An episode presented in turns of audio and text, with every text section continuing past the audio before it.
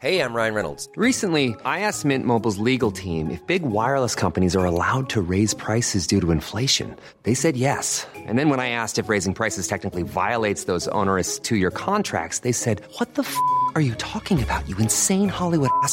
So to recap, we're cutting the price of Mint Unlimited from $30 a month to just $15 a month. Give it a try at mintmobile.com slash switch. $45 upfront for three months plus taxes and fees. Promo rate for new customers for limited time. Unlimited more than 40 gigabytes per month. Slows. Full terms at mintmobile.com. Silence en joueur, Juan Cario, bonjour.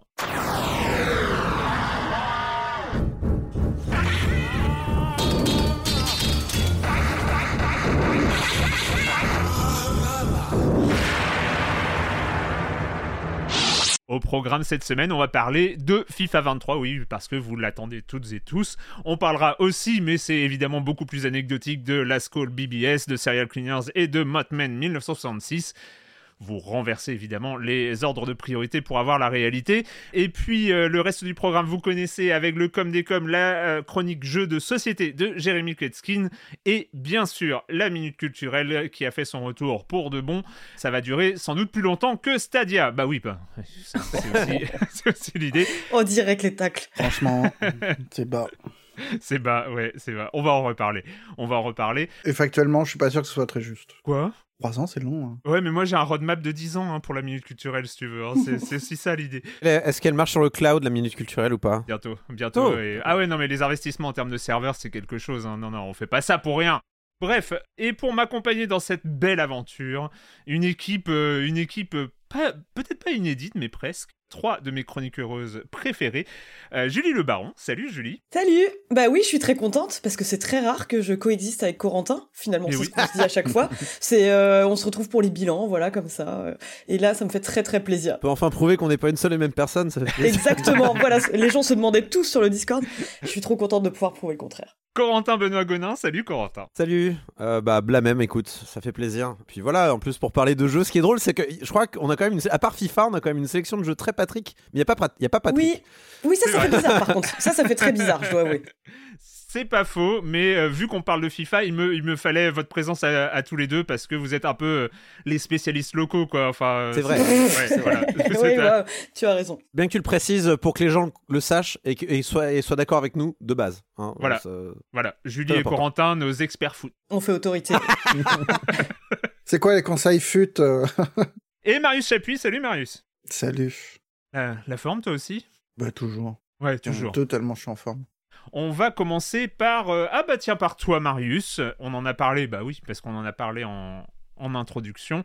En l'avenir, l'avenir de Stadia, c'est ce qui est marqué sur mon conducteur. Tu vas nous parler de ben l'avenir de Stadia, l'avenir eh ben le long terme. Ben oui, je pense à eux, à Fredouille, à Ludex One, à Moebius 45 ou OnePlus 07 qui hier encore partageaient des captures d'écran avec la commu Stadia notamment OnePlus 07 qui partageait une photo de femme à poil prise dans Cyberpunk 2077. Très classe. Mais pourtant, rien sur la home C'est de la cruauté à ce niveau-là, par contre. Non, mais j'ai été voir. On me dit Stadia, ça ferme. Franchement, qu'est-ce que tu fais? Tu vas sur Stadia. J'avais encore mon petit icône Stadia sur mon bureau. Parce que l'information, c'est si Stadia, on apprend que ça ferme, ça veut dire qu'on apprend aussi que c'est encore ouvert. Ben oui. Et, j'ai été voir, j'ai essayé d'acheter un jeu, c'est pas possible. C'est malheureux. Ah bah, il y a rien qui indique sur la home que c'est que c'est mort, mais par contre, si t'essayes d'acheter un truc, c'est euh, non, c'est pas possible. Là, on te dit c'est mort, ça ferme. Ah moi, je, eh, mais moi, je suis tombé sur une page Stadia ferme en janvier. Ah bah écoute, euh, ou alors non non, moi sur euh, sur la, la home Stadia, il y a pas ça. Ah ouais. Moi, c'est Ou alors j'ai un, un, Stadia particulier, rien que pour moi, mais. Non, je sais plus sur quoi j'ai cliqué. J'ai cliqué un peu au hasard parce que tu m'as invité sur Stadia, Marius. Oui, du coup, bah tu vois, je voulais partager mon plaisir de, de la découverte. Bon, on rigole, mais il y a des conséquences à tout ça. Ouais. Alors, les conséquences pour les joueurs, ça va. Parce que Google, déjà, il n'y en a pas beaucoup, c'est l'avantage. Ouais. Et ensuite, Google a promis un remboursement des achats sur euh, tout ce qui était euh, sur le store Stadia, donc les jeux, les DLC. Pas les achats in-game, faut pas déconner non plus. Et sur le Google Store, donc tout ce qui est matos, euh, la manette Stadia, les packs, les starter packs qui permettait de payer euh, un service gratuit. Et, et, le Chromecast? C'est ce qu'ils disent. Bundle Chromecast avec Google TV, manette Stadia, ouais. Ah oui. Si ça a été acheté. Si ça a été acheté avant. Hein, ouais. Ah bah pas oui, te- tu peux te pas te ruer ruer maintenant en disant. euh, oh, le manette business crapuleux Bon bah euh, alors j'ai une petite annonce à passer. Je revends un Chromecast neuf euh, à qui Ah, si un auditeur est intéressé. Et il y a des conséquences pour les devs qui sont plus embêtantes parce que parce qu'ils ont été un petit peu gardés, été gardés dans le noir. Euh, Il y a eu notamment Oui. quelques studios qui bossaient pour un launch Stadia, des indés, et qui n'ont pas été prévenus, mais du tout. Euh, Ouais, ça- il y- dingue. il y en a eu plusieurs qui expliquaient avoir eu des discussions avec les équipes marketing de Stadia, genre trois jours plus tôt, pour Ouais. lancer leur jeu en novembre, et qui découvraient qu'en fait c'était mort. euh. Et en même temps que nous, quoi. Ouais. Il y a Old Skull, il y a, y en a- il y a, euh, comment ça s'appelle euh, Mike Rose qui est euh, à la tête d'un label indé, No More Robots, qui explique. Ouais, voilà, No More Robots. Il y en a pas mal. Ils étaient globalement assez dégoûtés euh, par, euh, bah, par le, le manque de communication.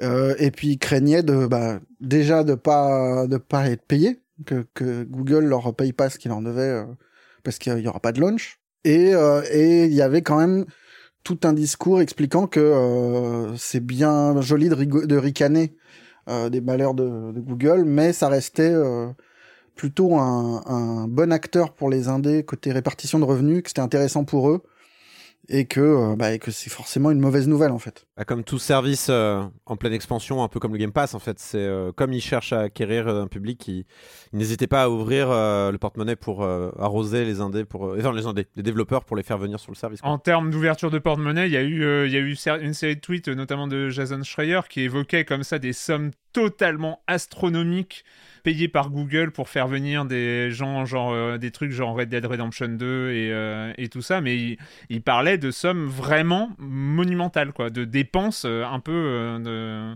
sans fond. Alors c'est vrai que peut-être que du côté indé, si effectivement on leur on sort le chèque rien que pour, pour le fait qu'ils amènent leur jeu sur Stadia, ils doivent être un peu tristouilles. En, en même temps, je suis pas con... enfin, je pense que leur portage sur Stadia est déjà rentabilisé au moment où ils le font, c'est-à-dire qu'ils n'ont pas besoin de vendre des jeux sur Stadia pour que leur boulot de portage soit, soit, soit compensé. Non, mais ça visiblement ça faisait quand même des revenus euh, Oui, oui, tout à fait. supplémentaires. Euh, Il y a quand même quelques indés qui développaient d'abord pour Stadia et qui avaient prévu un launch sur Stadia avant euh, d'élargir le truc.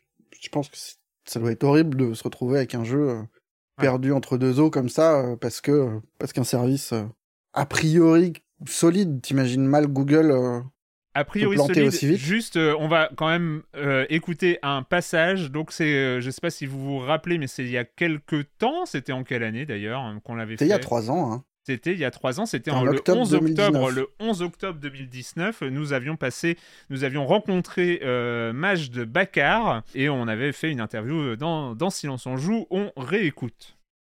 Notre, notre investissement, c'est au long terme. Euh, le roadmap euh, qu'on a, c'est pas un roadmap de un ou de euh, deux ans. C'est un roadmap de dix ans. Euh, Mm. Et on est là pour euh, à la longue. Euh, on a investi pas mal d'énergie. On a commencé, ça fait qu- quatre ou cinq ans qu'on qu'on travaille dessus. Je- je- moi personnellement, je travaille dessus. Alors il y a beaucoup d'investissements techniques, mais il y a aussi beaucoup d'investissements financiers euh, pour euh, pour construire ces euh, ces data centers. C'est pas c'est pas Mm. donné. Et on a, on a déjà annoncé des, c'est des milliards et des milliards de dollars pour euh, euh, d'investissement. Et on va pas les. si on a eu un petit hiccup ici où c'est c'est pas exactement les chiffres qu'on veut, on veut, qu'on- on, on va continuer. Euh, et la façon comment Google fonctionne, c'est on apprend de nos erreurs. Et c'est Stadia, c'est pas comme une console qu'on lance et on oublie, ou bien c'est un, un CD que c'est déjà imprimé et c'est fini. C'est un live service. Ça veut dire que on va continuer à innover, et on va continuer à améliorer le service chaque semaine, chaque mois. Euh, on va pouvoir ajouter des, euh, nouvelles euh, features ou bien apprendre de, de nos euh, utilisateurs euh, s'il y a des problèmes ou s'il y a des, choses qui veulent changer. On va pou- pouvoir le- les remettre dans le service et les, les, réintroduire. Ils ont appris de leurs erreurs et euh, et et surtout en fait c'est ça, c'est euh, un des trucs, c'est on se rappelle quand même au moment où ça a été annoncé, la collection de features absolument dingo qu'il présentait. C'était un peu euh, façon euh, Elon Musk euh, et, tout ça. C'était genre, on va vous faire, on va vous faire le service, le cloud service à absolument rêver. Genre, s'il y a un live sur YouTube de quelqu'un qui joue sur Stadia, il y a des gens qui vont pouvoir le rejoindre grâce à un bouton sur YouTube genre je veux rejoindre ce joueur et ça lance le jeu en cloud. Enfin, il y avait des, des, choses qui étaient présentées comme ça qui étaient assez révolutionnaire qu'on n'a jamais vu en, vrai, quoi. C'est-à-dire que... Euh, même, même la proposition d'un service de cloud aussi ambitieux, en soi, le truc était assez dingue. Même sans ces features-là, euh, il y avait quand même un truc assez euh, osé de se dire, on va offrir un service au niveau mondial qui va fonctionner avec des connexions pourries et et ça sera gratuit. Le problème, c'est pas tellement, enfin, c'est con d'avoir proposé, enfin d'avoir mis en avant des features que t'avais pas au lancement. Mais c'était encore plus con de présenter un service gratuit et de le réserver euh, de façon payante au début aux founders, machin et compagnie. Et enfin, c'était illisible au départ. Vraiment, le lancement du truc était absurdissime, quoi. Moi, c'est le modèle économique qui était lisible, c'est-à-dire que tout le monde s'attendait à un système d'abonnement où tu t'abonnes à un service, tu as accès à un catalogue de jeux, et au final, non, il y a des jeux qu'il faut acheter, il y en a qu'il faut pas acheter. Enfin, tu comprends rien, quoi. Je suis d'accord, mais c'est plutôt sur le fait de quel jeu je possède, euh, quel jeu j'ai accès et euh, comment j'y joue quoi. Par exemple, je sais même pas si tu achètes un jeu, je sais même plus si si tu achètes un jeu et que tu plus abonné à Stadia, comment ça marche? Est-ce que tu as encore accès au jeu? Enfin, tu vois, c'est ah bah non, c'est complètement compréhensible. Et surtout, l'autre problème, c'est que le cloud gaming ça marche pas. C'est ça. Enfin bon, je crois que j'en avais parlé avant, mais c'est euh, il y a quelque chose qui est euh, intrinsèquement euh, dysfonctionnel pour l'instant. Hein. Après, ça marchera peut-être un jour. J'ai arrêté de dire que c'est pour Je sais, je sais que t'es contre fondamentalement, philosophiquement parlant. Techniquement, ça marchait. Quand tu voulais te connecter, tu te lançais le jeu, ça marchait. Parce qu'il y avait personne. Parce que ça n'intéresse personne. Ça Ce qui est absurde, c'est qu'ils aient réussi à se planter alors qu'il y a eu une pandémie mondiale qui a enfermé tout le monde chez eux et qui avait en plus une pénurie de matos. Je veux dire, c'est les, deux conditions magiques pour que le truc explose. Et non, ça a fait. Tout le monde s'en est foutu et c'est très bien. Oui. tu fais très bien le tu fais bien le, ouais, voilà, qui se le ballon qui se dégonfle en trois ans. Mais euh, non, non, et puis c'est pas seulement euh, en, en termes d'infrastructure, de philosophie et tout ça, c'est que c'est antinomique c'est, le, cloud gaming est pas quelque chose qui, euh, qui est, enfin, structurellement, on, voit, hein, c'est, et c'est ce que tu as dit, c'est-à-dire que même dans les conditions idéales, les gens, ça ne les intéresse pas de jouer en cloud. C'est pas parce que ça marche pas, c'est même quand on a la fibre avec des euh, pings absolument géniaux et euh, ce genre de choses, on ne joue pas en cloud. Je pense que le, service le service tel qu'il était présenté, tel qu'il ça marche pas auprès des gros joueurs qui ont déjà du matos, qui euh, mm. qui suivent le matos et qui a priori n'en ont rien à foutre d'aller euh, se mettre sur un store pour acheter des jeux qui peuvent trouver moins cher sur Steam ou ailleurs. C'est enfin a priori ils ont pas cette contrainte du matos qui euh, qui les gêne. Mais pardon, mais il y a pas un truc absurde à dire que le cloud est appelé à se développer à un moment comme ça s'appelle comme ça se développe partout ailleurs. Comme dans toutes les formes de culture sont en train de d'adopter ce truc-là. En tout cas, tout ce qui est faisable. C'est pas la même chose. La différence, c'est euh, la répartition du stockage et la ou la répartition du, du calcul.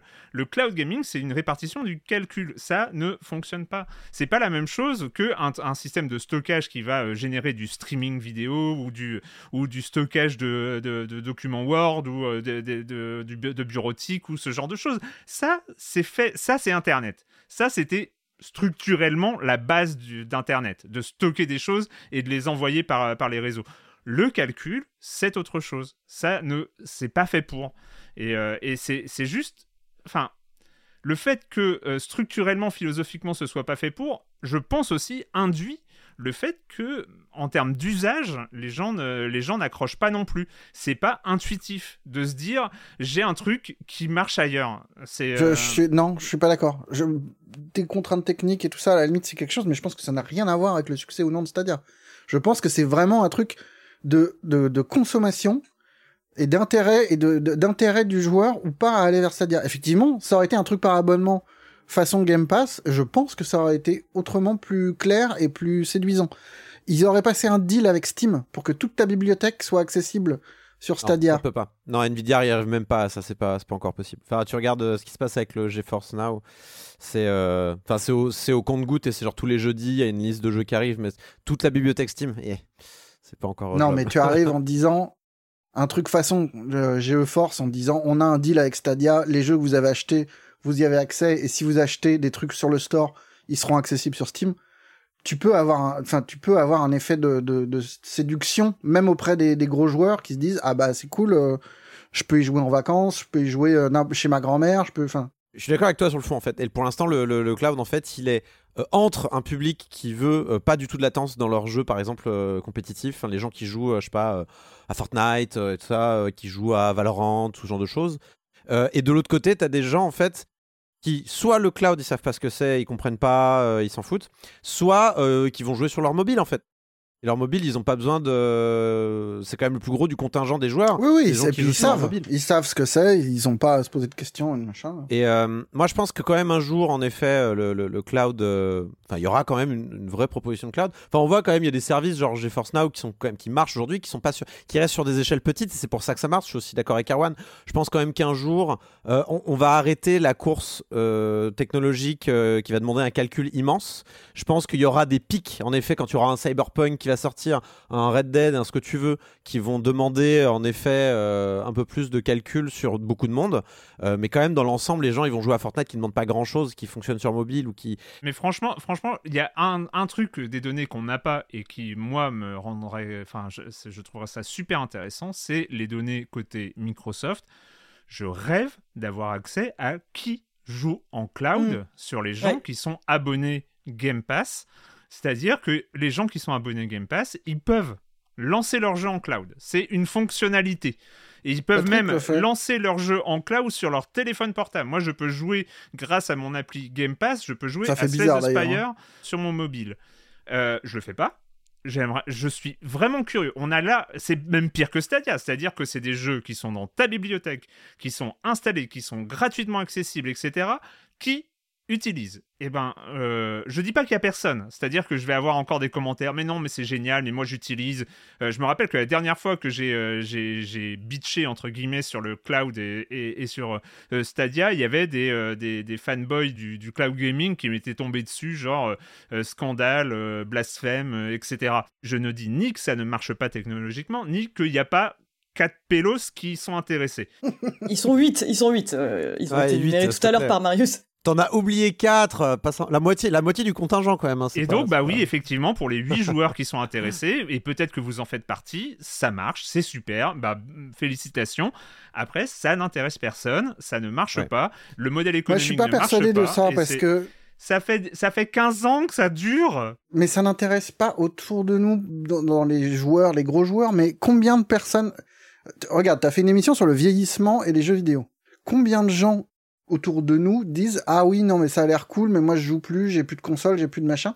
Je suis sûr qu'un service de stream de, de cloud qui est simple à utiliser, qui est lisible, c'est-à-dire qui est pas euh, là c'est payant mais là non mais euh, attention. euh, je pense qu'un truc peut trouver un public, peut exister et, Si, et il est facile d'accès, ouais. Je termine, j'ai pas, j'ai l'impression d'être en boucle depuis 15 ans sur le sujet, ce qui doit être le cas en vrai, hein, mais euh, c'est c'est juste que là, et là on tape dans la contrainte technique, c'est que pour qu'un service, comme tu dis, soit parfait, façon, on va dire, entre guillemets, Netflix euh, direct, c'est-à-dire un nouveau service qui soit technologique, ça ne fonctionne pas. C'est-à-dire que l'infrastructure technique pour proposer un temps de calcul et des temps de réponse euh, satisfaisants à des millions d'utilisateurs potentiels, c'est déjà ce que j'avais dit au moment c'est un de truc Stadia monstrueux. ça, c'est monstrueux, c'est totalement débile, Euh, c'est absurde le, coût de ce service-là au lancement s'ils veulent assumer euh, une, une charge directe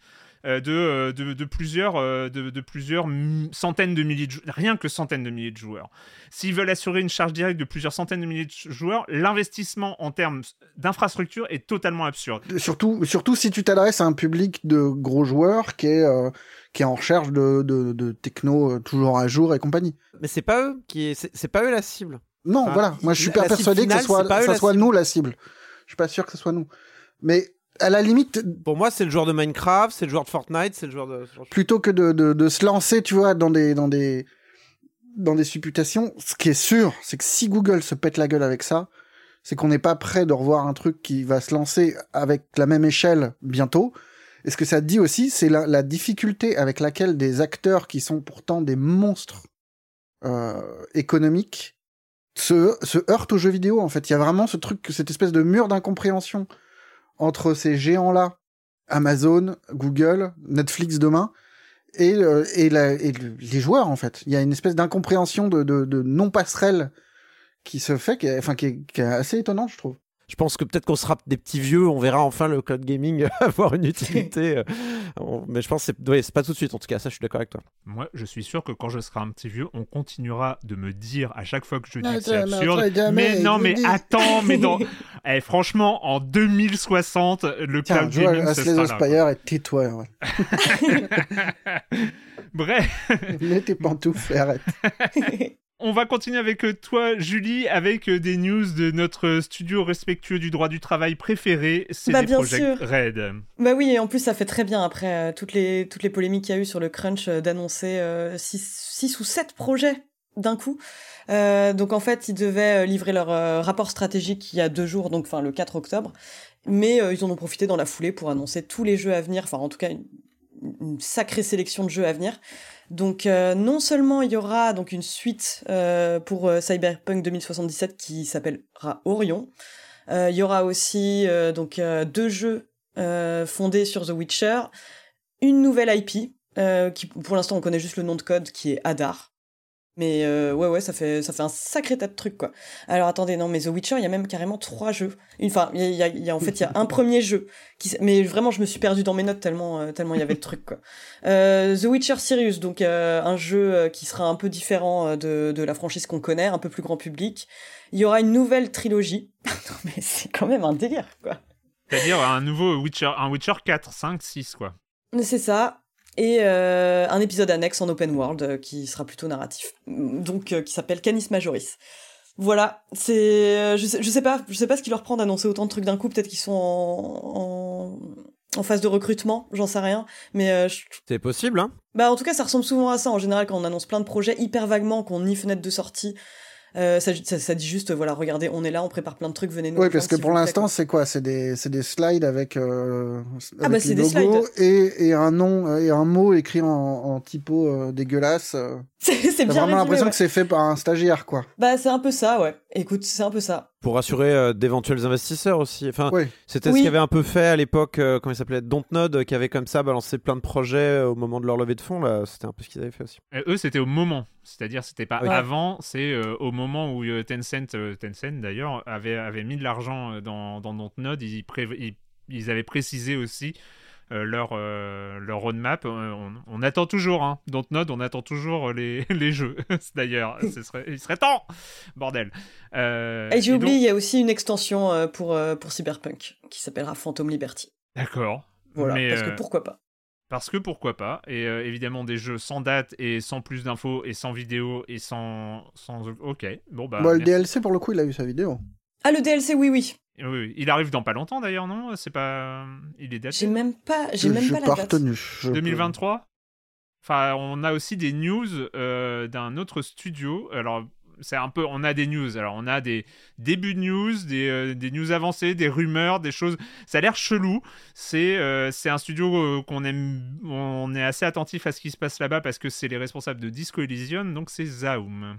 Corentin. Zaum, donc euh, ouais, Disco Elysium, bah, le, le studio a été créé hein, pour Disco Elysium, euh, grosso modo, euh, pour mettre en place euh, la, vision hein, de, de Robert euh, Kurwitz et de ses amis estoniens qui, enfin, pour la plupart estoniens qui, qui ont bossé dessus quand même. De, c'est un univers sur lequel ils travaillent depuis très longtemps. Donc en gros, le, le- drame. L'information commence par euh, Martin Luiga, je- j'espère que je prononce bien, euh, parce que pareil, c'est estonien, hein, euh, qui, euh, qui, euh, en fait, qui décrit dans un, un post-médium euh, qui annonce en fait le 1er octobre la dissolution de Zaum en tant qu'association culturelle. Et le, le phrasé est très important dans ce post-médium parce qu'il est écrit comme dans Disco Elysium, hein, donc faut, Ouais. faut- faut s'accrocher un peu. Euh, voilà. Et en fait, il- il- c'est sous-entendu pas le studio. C'est-à-dire que en tant qu'association culturelle. Et on y apprend notamment que donc Robert Kur Kurwitz, qui est le principal artisan derrière le jeu, mais aussi euh, une, dame à l'écriture, Hélène Inper, je vais vraiment mal prononcer les noms, c'est terrible. Et euh, donc l'artiste peinture à l'huile de tout le jeu, euh, Alexander Rostov, était déjà parti en fait préciser de manière involontaire, et ça depuis fin 2021. Donc c'est en fait le, malaise couve hein, depuis un moment. Mais le, le, truc, je, je t'interromps, je te redonne la parole, mais ce truc de départ involontaire, j'arrive toujours pas à percuter ce que ça veut dire en fait. C'est vaguement fait exprès, hein, je pense. Ils ont été virés quoi. Écoute, soit ils ont été virés, soit ils sont partis en claquant la porte. Dans les deux cas, c'est une histoire d'amour qui se termine mal, mon cher Ils se sont trompés de porte, c'était involontaire. ils sont rentrés dans un autre endroit et euh, donc euh, ils sont partis de manière involontaire. Ils ont ouvert. Oh merde, c'est hier. Oh bah, merde, oh bah, c'est fou. Et là, ils bossent sur FIFA 24. C'est à l'annonce euh, la suite du truc. Non, non. Alors, donc bien sûr, Martin Louiga précise que, qui est aussi un cofondateur de Zaum, il précise que évidemment c'est une mauvaise nouvelle hein, pour ceux qui attendaient une éventuelle suite à Disco Elysium. Donc, euh, Don't hold your breath, comme diraient euh, les Anglais. et du coup, ouais, il précise que la raison pour laquelle il y a cette dissolution symbolique de l'association, c'est que ça ne représente plus vraiment, on va dire, les, les, raisons philosophiques et l'éthos hein, sur lesquels cette association culturelle était fondée. Et donc voilà, ça, veut dire qu'en gros, il y, a eu clash. Hein. Il y a eu clash, mon cher Erwan. je pense qu'on peut, on peut, on peut le conclure.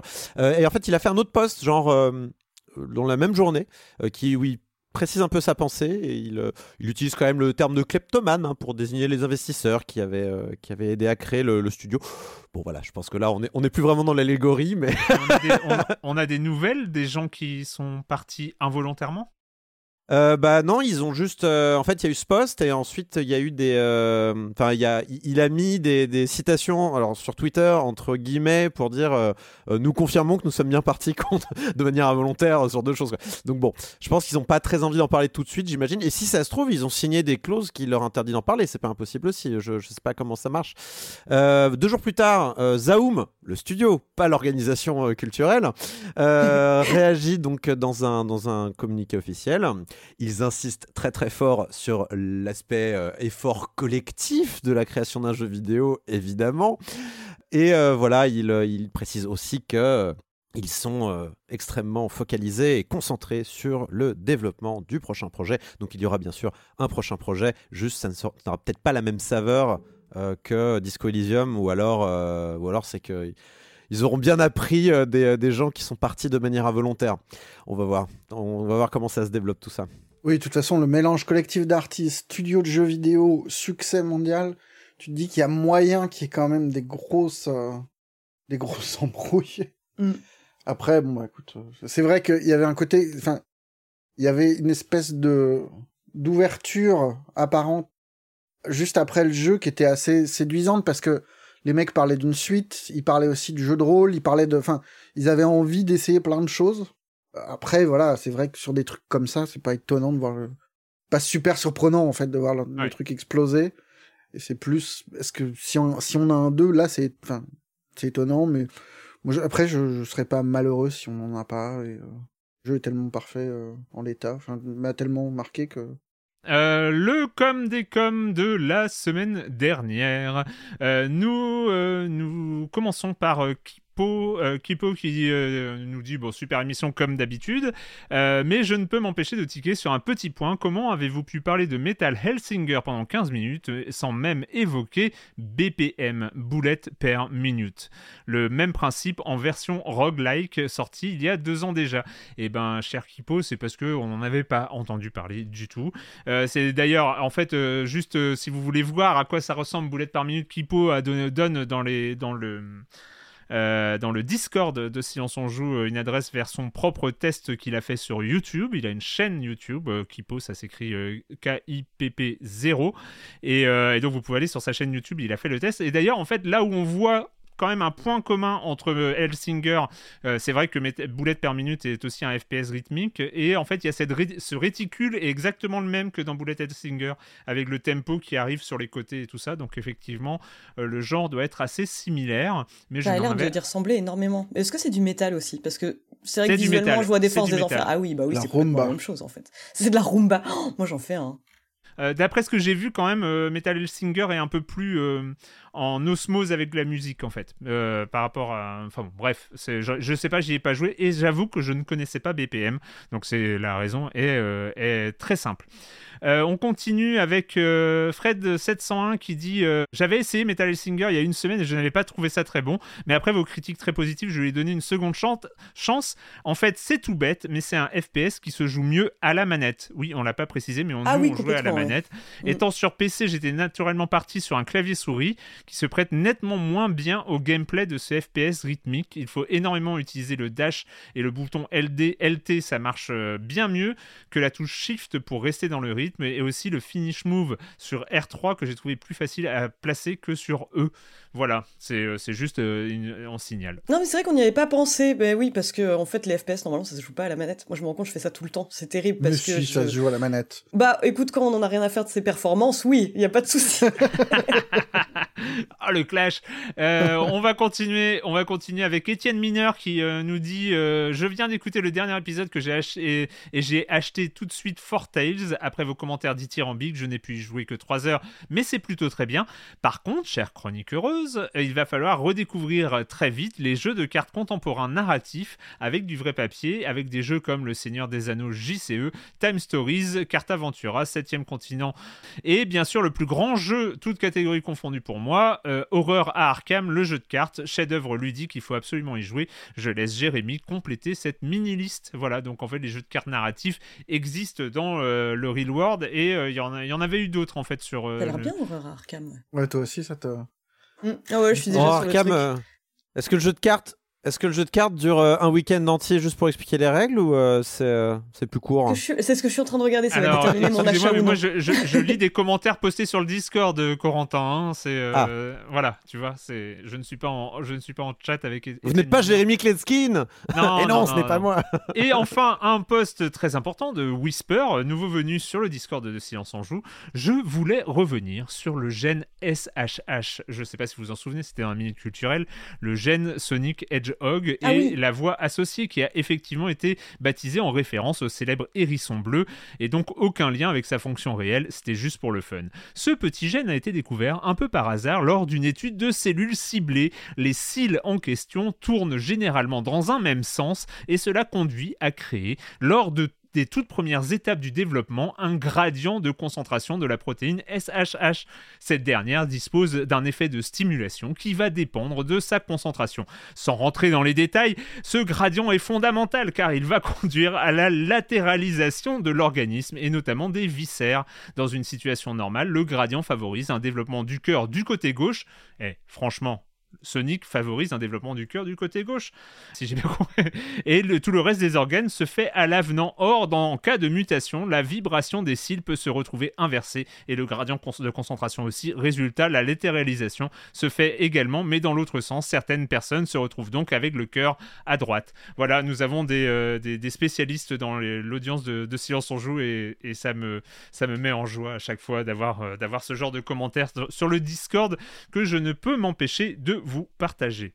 N'hésitez pas, encore une fois, euh, on, lit, euh, on lit évidemment euh, tous les commentaires, tout ce qui se fait sur ce formidable Discord. Un point Discord, d'ailleurs, un point Discord, nouvelle fonctionnalité, nouvelle fonctionnalité. Enfin, il y en a deux qui viennent d'arriver. Il y en a une qui est très anecdotique. Il y a une, une commande sur le robot qui est slash achievement qui va vous créer un achievement à la volée en fonction de vous, qui va permettre de créer un achievement Xbox 360.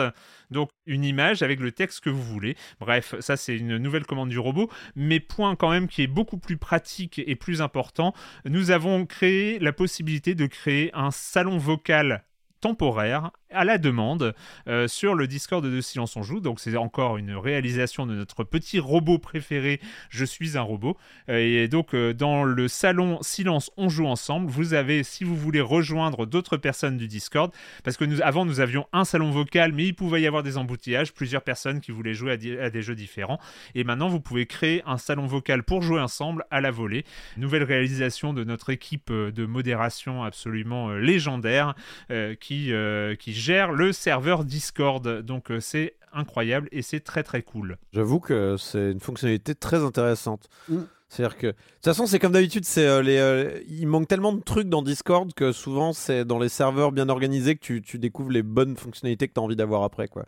Ouais. Donc euh, bravo, c'est une tru- super idée. Voilà, c'est euh, moi je trouve ça totalement incroyable. Donc vous pouvez vraiment jouer euh, si vous avez envie de vous retrouver, aller sur le serveur Discord, créer un salon vocal temporaire. Ça Faire un marche. FIFA avec nos spécialistes.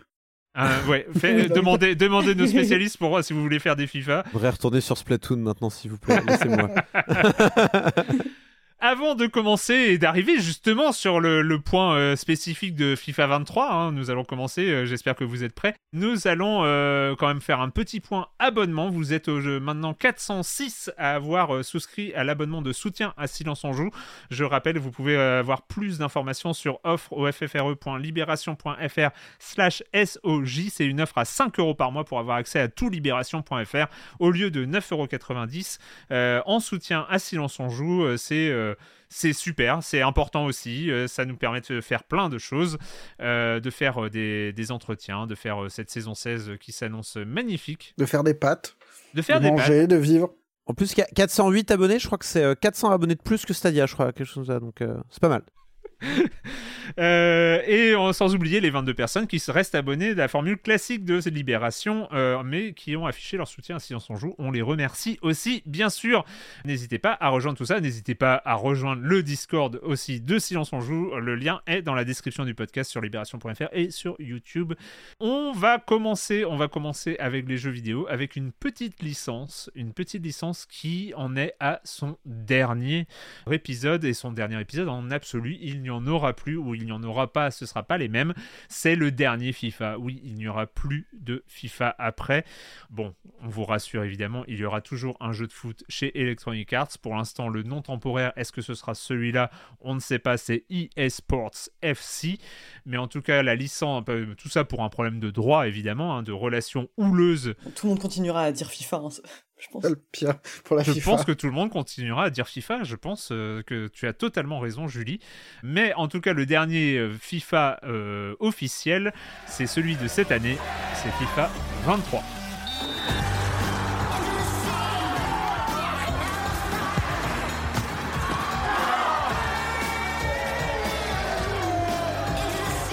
Dû l'appeler genre euh, Football is a fierce adventure pour garder FIFA, tu vois. Fifou. Même sans que Oh ce soit FIFA, tu vois. Ah, c'est c'est un très Fifou bon acronyme, ça. 24. Fifou 24. Oh, ce serait tellement bien. Ce serait bien. ouais.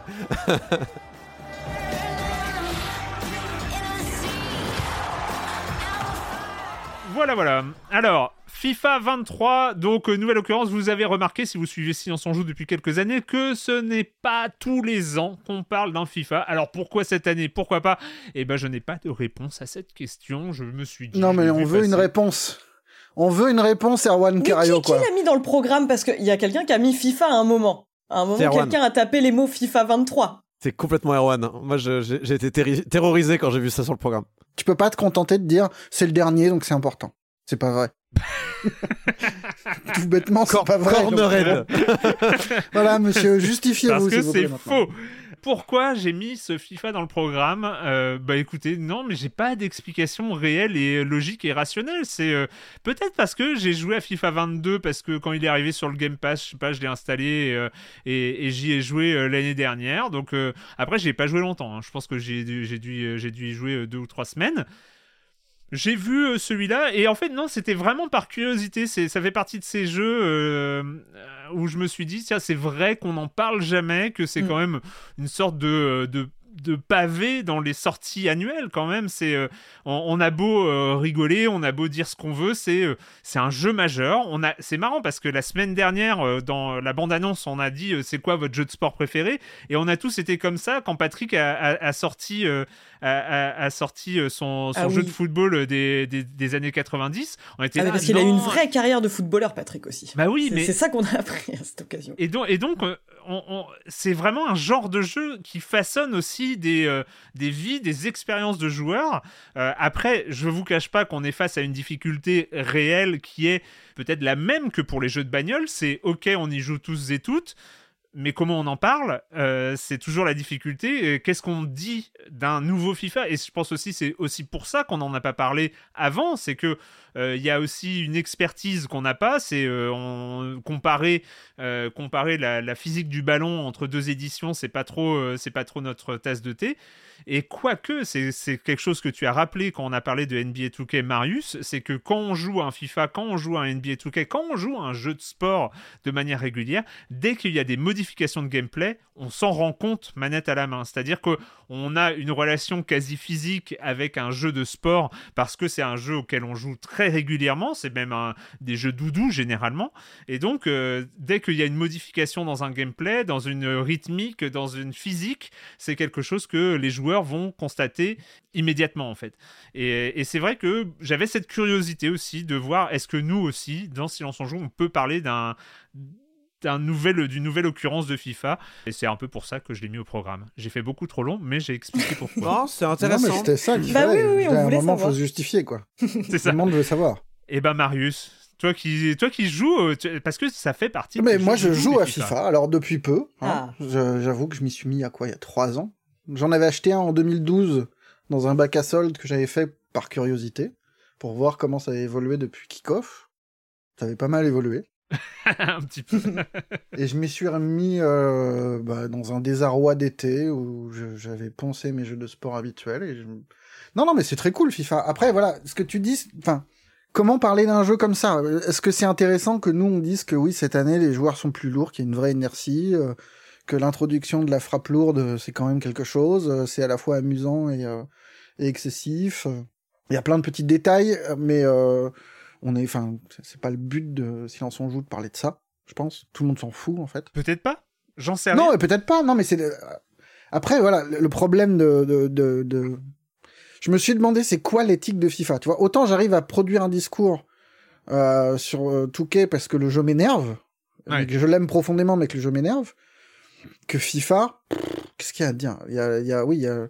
En plus, non, si ce qui est marrant avec FIFA, ce qui est différent, mais bon, ça, existe aussi un peu ailleurs, mais je trouve que ce qui est exacerbé dans FIFA, c'est le fait qu'on ne joue pas une ligue, mais un sport et qui a en fait je, je comprends pas et vraiment ça me fascine et ça me fascine et en même temps j'ai pas envie de savoir c'est comment comment le jeu est réglé. Comment comment tu règles un jeu où tu peux jouer à la fois le FC Barcelone et euh, un club de deuxième euh, deuxième division euh, française voire de quatrième ou cinquième division anglaise tu vois c'est quoi c'est quoi l'écart? Comment tu trouves le point le point d'équilibre entre ces deux là et j'ai l'impression qu'on a tous des, enfin, en fonction de, de quel FIFA on pratique, je pense qu'on a des expériences très différentes. Euh, Enfin, moi, je joue pas du tout euh, à FUT, par exemple, ça m'intéresse pas. Je joue jamais avec les gros clubs, genre euh, Barcelone ou machin. Et mon kink, c'est bah, de prendre un club tout pourri et de le monter progressivement, petit à petit. Mais, euh, mais du coup, voilà, mes joueurs, c'est pas, tu n'as jamais joué à Football Manager, je crois.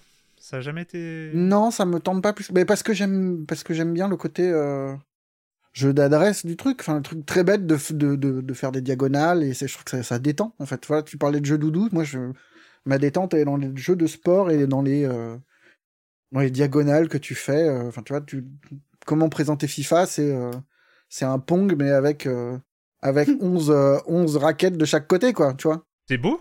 Non, mais c'est un peu ça. C'est, c'est un petit peu plus poussé techniquement, mais, euh, mais finalement, ça revient à ça et c'est assez marrant en fait. Alors, j'aimerais bien avoir euh, l'avis de nos experts. Ouais, bah oui, bien sûr. non, non, mais on voit vraiment l'évolution de l'arcade à la simulation euh, qui a été prise euh, au fil de ces dernières années, quoi. J'ai- De toute façon, j'ai appris, en tant que footix, j'ai appris à survivre avec ce genre de phrases. Enfin, c'est c'est vraiment euh, pour s'en sortir un match Ouais, de mais foot. là, là, tu mets Simu et FIFA, ça a jamais été très. Ah bah pardon. Non, non, mais pour le coup, moi j'étais vraiment enthousiaste à l'idée de recevoir ma clé. Quand je l'ai vu dans le programme, je me suis dit, bah, pour les mêmes raisons qu'Erwan, il y a, il y a forcément une curiosité parce qu'on sait que c'est une des plus grosses franchises, enfin avec Call of Duty. Et pour- j'ai un peu eu le même effet qu'avec Call of Duty, c'est que je suis excitée avant de recevoir ma clé, puis après j'y joue et je me rends compte pourquoi, enfin je me rends compte de pourquoi j'y joue pas en fait. C'est, euh, mais en tout cas j'ai sincèrement essayé. Le, le souci étant que c'est quand même un jeu qui est résolument fun en multijoueur, je pense et que je ne pouvais pas car j'ai eu la version PS5 comme une débile et c'est pas rétro-compatible, on peut pas utiliser les manettes PS4 dessus. Du coup, Euh, je peux pas en dire grand chose en fait, si ce n'est que ça m'a conforté dans l'idée que euh, que c'était pas tout à fait pour moi. que moi, euh, je veux bien jouer à des Pong avec 11 raquettes si ces raquettes elles ont une tête marrante et pas si elles ont une tête ultra réaliste. C'est vraiment con, c'est vraiment con comme remarque, mais euh, je peux pas dire grand chose de plus euh, sur FIFA. Le fait, Si. le fait de, de- de jouer des vrais gens et que ce soit réaliste et euh, tout ça, c'est. euh, Bah, de toute façon, le, le, le, le réalisme, il se voit plus dans, dans les cinématiques que dans les phases de jeu en elles-mêmes. C'est moi, euh, j'étais vraiment étonnée. Je sais qu'on a tendance à revoir les vieux jeux auxquels on a joué avec un, un vernis nostalgique, mais pour le coup, j'ai fait quelques FIFA et vraiment le, le dernier que j'ai vraiment tryhard, c'était euh, FIFA 97. Et dans ma tête, j'ai pas eu l'impression d'une évolution graphique complètement dingue, mais je pense que c'est normal. C'est que je j'ai un regard complètement faussé sur ce qu'était FIFA 97. Oui. parce que Oui, on corrige vidéos beaucoup. hein. il y a une évolution. Mais j'étais pas non plus extrêmement bluffé par les phases de jeu euh, comme je m'attendais à l'être en fait. Et ça, je sais pas si c'est ultra exigeant de ma part euh, ou si euh, ça signale quelque chose en fait qu'il y a, il y a effectivement un plateau qui a été atteint de ce point de vue-là. Je sais pas. effectivement, graphiquement, chaque occurrence de FIFA, notamment les deux dernières, euh, les trois dernières qui sont euh, next-gen, euh, sont magnifiques. Euh, mais tu pointes quelque chose qui est très important, c'est que une fois que tu es dans le jeu, tu t'en fous en fait. C'est euh, et, et- et en fait, c'est pour ça que les souvenirs d'un jeu de foot sont très proches entre euh, les souvenirs qu'on a de FIFA 98 ou de 2000 ou de, de 2005 et euh, celui qui vient de sortir. C'est vrai que si tu mets des, deux vidéos l'une à côté de l'autre, rien à voir. Sauf qu'en termes de souvenirs de joueurs, c'est ça a tout à voir en fait. C'est parce que ça reste 11 raquettes contre 11 raquettes sur un, sur un terrain de foot et que finalement c'est ce que c'est ce que tu contrôles. C'est ce qui génère les souvenirs. Et donc, du coup, c'est vrai que euh, même d'après ce que j'ai vu, j'ai pas fait le test, mais d'après ce ce qu'on m'a dit et ce que j'ai vu, quand tu mets un FIFA 22 et un FIFA 23 à côté, tu vois la différence. Moi, quand j'ai lancé FIFA 23, je n'ai vu aucune différence Oui, graphiquement. le terrain, il est un peu plus joli. Tu vois, tu vois qu'il y a plus d'animation dans, les, dans la gestion de balles. Non, non, il y a quand même des Ah, mais- ah, différences. non, non, il y en- a. ça, non, c'est autre chose. Ça, c'est autre chose. Ça, c'est le gameplay, l'animation. Mais euh, Non, pas que, parce que visuellement, tu, tu, tu vois un changement dans la façon dont tu contrôles le ballon, dans le... C'est un, je veux dire, c'est un, un truc, c'est ce que tu vois plus que la tronche des joueurs, en fait. Bah c'est ça. Moi, c'est c'est là-dessus que je me suis focalisé. Donc, ce que j'ai remarqué, c'est qu'effectivement, les corners étaient bien plus sophistiqués qu'en 97, où euh, là, on a carrément une jauge. Enfin, Pour, pour le coup, sur les coups de pied arrêtés, ils sont revenus un peu en arrière. J'ai l'impression qu'ils sont Ouais. revenus euh, 4-5 Ils ans en arrière. les- leur système qui était incompréhensible avant. Ouais, et- je trouve que le fait de choisir où tu frappes sur le ballon et de choisir ta trajectoire pour euh, faire un effet, c'est beaucoup plus clean et clair que ce que j'ai jamais compris les trois dernières années. Je comprenais rien. Bah, je venais d'avoir compris, tu vois. J'ai compris il y a six mois. Ah merde Maintenant, je savais, et puis là, bah, je réapprends. Bon, euh, notre deuxième expert euh, qui attend Ouais. et qui gesticule pour prendre la parole. euh, non, qui, oui, bien sûr. En fait, en fait je, suis, je suis sur une vidéo qui s'appelle FIFA 23 versus FIFA 22 PC 4K comparaison. Voilà, comme ça, histoire de me dire. Ah oui, en effet, il y a des changements. Et en effet, sur les cheveux et les visages. Alors, ça veut pas dire qu'ils ont l'air plus sympathiques, hein, nos amis footballeurs, mais c'est vrai que euh, c'est en effet plus joli. Le ballon se déforme plus aussi. Bon, voilà, on en apprend tous les jours. Euh, bonjour. Euh, donc, FIFA. Euh, bon, pareil que, pareil que Julie, hein, je, je, je n'ai aucune. euh, envie, euh, enfin j'avais pas particulièrement envie de jouer à FIFA, mais j'étais curieux de jouer à FIFA, donc euh, j'étais un petit peu quand même, euh, ah tiens, euh, qu'est-ce qui va se passer, comment on va m'accueillir, euh, est-ce qu'il y aura des petits fours euh, au début du jeu, tout ça. Parce que moi mon seul, euh, le seul, euh, la seule, euh, le seul rapport que j'avais avec FIFA en fait jusqu'à présent, c'était pendant 4 ans journal du geek, mes collègues qui jouaient derrière moi à FIFA pendant que moi je jouais à Spelunky. Le premier. Un truc d'exclusion, quoi. Ouais, mais on me disait viens jouer et tout. En fait, je regarde jouer, ça, ça m'intéresse pas plus que ça, tu vois. Mais il y a pas de problème. Enfin, je, j'ai pas de souci avec FIFA. Je trouve ça même beau en fait. Je trouve que FIFA, euh, euh, FIFA a ce pouvoir fédérateur qui est assez fou, alors qui est peut-être pas dû à FIFA lui-même, mais plutôt dû au fait que euh, tout le monde pense foot dans ce pays, tout le monde respire foot et que voilà, c'est finalement c'est c'est le sport idéal pour que tout le monde se retrouve et se mesure euh, mesure ses clubs favoris les uns contre les autres. Donc il y a un côté qui est, qui est de base euh, qui est de base qui demande en fait d'avoir déjà une, un intérêt pour le football. Ce que j'ai pas non plus. Donc ça, Je suis pas d'accord. Je n'aime Bah, pas écoute. le football, j'ai jamais aimé le football. Et je, je joue à FIFA comme si c'était un jeu vidéo lambda et qu'il n'y avait pas euh, des vrais gens qui ont les vrais noms des, des, des personnages de mon jeu. Quoi. Eh bien, eh bien, comme pour Stadia, mon cher euh, Marius, je pense que tu n'es pas nombreux dans ton cas, mais peut-être ah non, que je ne le suis pas Discord nombreux, me c'est clair. me Mais, donnera tort, mais mais c'est possible. Je veux dire, je pense que la plupart des gens qui jouent à FIFA sont quand même fans, regardent la Ligue 1 de base, ou sont un minima fans de foot. Euh, mais oui, certes, je suis d'accord. Et j'espérais être dans ton cas aussi, hein, Marius, en lançant FIFA. En tout cas, quoi qu'il en soit, aimer le foot, c'est quand même. euh, une- Oui. c'est quand C'est un euh, plus, c'est un- sûr. J'imagine. Non, mais c'est pas un plus. J'imagine que ça aide. C'est c'est comme ça que tu rentres en- dans FIFA et moi bon bah en fait euh, bon il y a le PSG donc j'ai commencé à jouer avec le PSG euh, Ah, et, euh, et voilà et, le- le- le- et c'est un et c'est un jeu Alors qu'on a des ligues féminines pour une fois. C'est le seul C'est truc. vrai, c'est vrai, c'est vrai. Euh, mais moi je voulais jouer Mbappé, il m'a accueilli si gentiment, il y a sa grosse bouille qui est apparue euh, directement quand tu Ah, lances le jeu. Ah bah oui, c'est direct. Voilà, j'ai fait. Euh, bah moi j'ai pas juste j'ai pas grand chose à rajouter si, si ce n'est que c'est marrant parce que je suis pas un gros gros joueur de FIFA mais euh, j'ai vraiment repensé au moment où je l'ai joué à ce que j'ai dit tout à l'heure sur le fait que quand on joue un jeu de sport euh, on se rend compte des modifications euh, on- sans, sans pour autant pouvoir les verbaliser en fait Euh, des fois des fois on a la manette en main et puis on se dit ah mais c'est c'est pas le même jeu qu'avant mais je sais pas où et c'est cette alchimie euh, très étrange, notamment des jeux de sport euh, où, ils doivent reproduire une réalité particulière en la gamifiant parce qu'il faut que ça reste un, jeu vidéo quand même. Donc euh, il faut que ce soit ludique. Euh, c'est pas une question d'être ultra réaliste. Il faut qu'on s'amuse quand même en, jouant à un jeu de foot. Et donc il y a, ces milliers de petits paramètres qui sont, qui sont gérés chaque année et qui sont modifiés chaque année. Et autant dans NBA 2K23, j'ai pas trouvé, en tout cas intuitivement, alors que j'y avais beaucoup plus joué, j'ai pas trouvé de modification majeure par rapport au, au 2K22. En tout cas, en termes de ressenti de match, j'ai j'ai gardé un peu les mêmes. Euh, et, là, il y avait un truc, notamment sur le contact et sur l'inertie des, des joueurs. Ça a été une des grosses mises en avant. Ils ont un truc de motion capture euh, pour faire des mouvements ultra réalistes à l'intérieur même du jeu. Et en fait, moi j'aime bien en tout cas, c'est que euh, je ressens les contacts physiques entre deux joueurs sur le terrain, dont un que je contrôle et évidemment un que je contrôle pas, que généralement c'est un défenseur ou un attaquant. Et en fait, il y, a- un truc quasiment physique. Je ne sais pas aussi si c'est parce que la manette PlayStation 5, euh, le, le DualSense est bien géré et donc euh, il y, a, il y a une- des vibrations comme ça qui sont, euh, qui sont bien retranscrites. Il n'y a En pas de cas, il y a retour haptique. ouais, non, mais il y a quelque chose comme ça que je trouve qui est bien géré et qui est hyper agréable sur.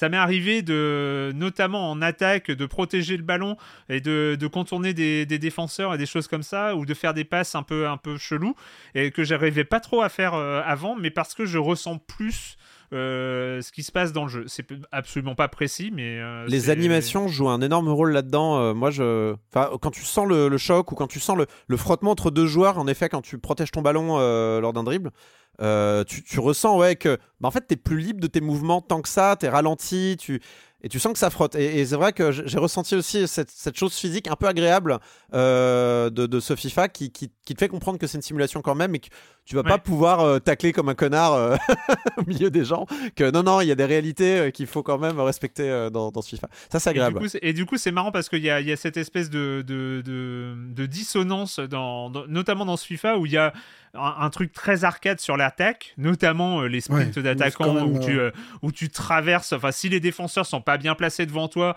euh, tu traverses. Et alors après, bon courage aux défenseurs pour te rattraper si t'es un mec qui court un peu vite. Tu te retrouves vite en tête à tête avec le gardien. Et, et donc, on, est, on reste encore sur, ces, sur ce truc de percée, de vitesse, de choses comme ça. Et en même temps, ce truc ultra réaliste au niveau des animations qui crée comme ça un- une sorte de, de, de truc que moi j'ai trouvé très agréable au final. C'est le fait de, de toujours jouer à un jeu vidéo, de toujours avoir ces, ces absurdités venues du jeu vidéo. Oui, euh, si tu fais un défenseur, tu vas tout droit et tu fais un but à la FIFA, hein, qui est, euh, que, qu'on retrouve euh, même dans la vie réelle. Des fois, il y a des, des, des vrais highlights de matchs où je dis, on se dit, bah tiens, ce joueur, il s'est cru dans FIFA. Ah, c'est ça, c'est ça le fameux genre que tu décris. C'est ça le genre FIFA en fait. C'est les, Ouais, ouais. les- c'est les buts du bordel en fait. C'est les buts du. Ouais, c'est les buts en solo, enfin d'une manière totalement absurde euh, ce, ce genre de choses. Et en même temps, il y a ce truc très réel, en tout cas que j'ai trouvé dans ce FIFA 23, de, sur les, animations, sur le contact. Enfin bref, en tout cas, c'est ça reste, ça reste un, un genre intéressant. Euh, je suis preneur, en tout cas, s'il y a des, je pense qu'il y a parmi nos, nos auditrices et nos auditeurs des, euh, euh, des accros à FIFA. Ouais. Ce, ce- ce serait très étonnant qu'il n'y en ait pas euh, s'ils ont des, des retours spécifiques sur cet épisode en particulier. Ce qui est triste quand même, c'est que les deux gros jeux de sport euh, que sont Touquet et FIFA euh, sont en solo maintenant. Parce que PES, c'est quand même plus exactement les mêmes ambitions qu'avant.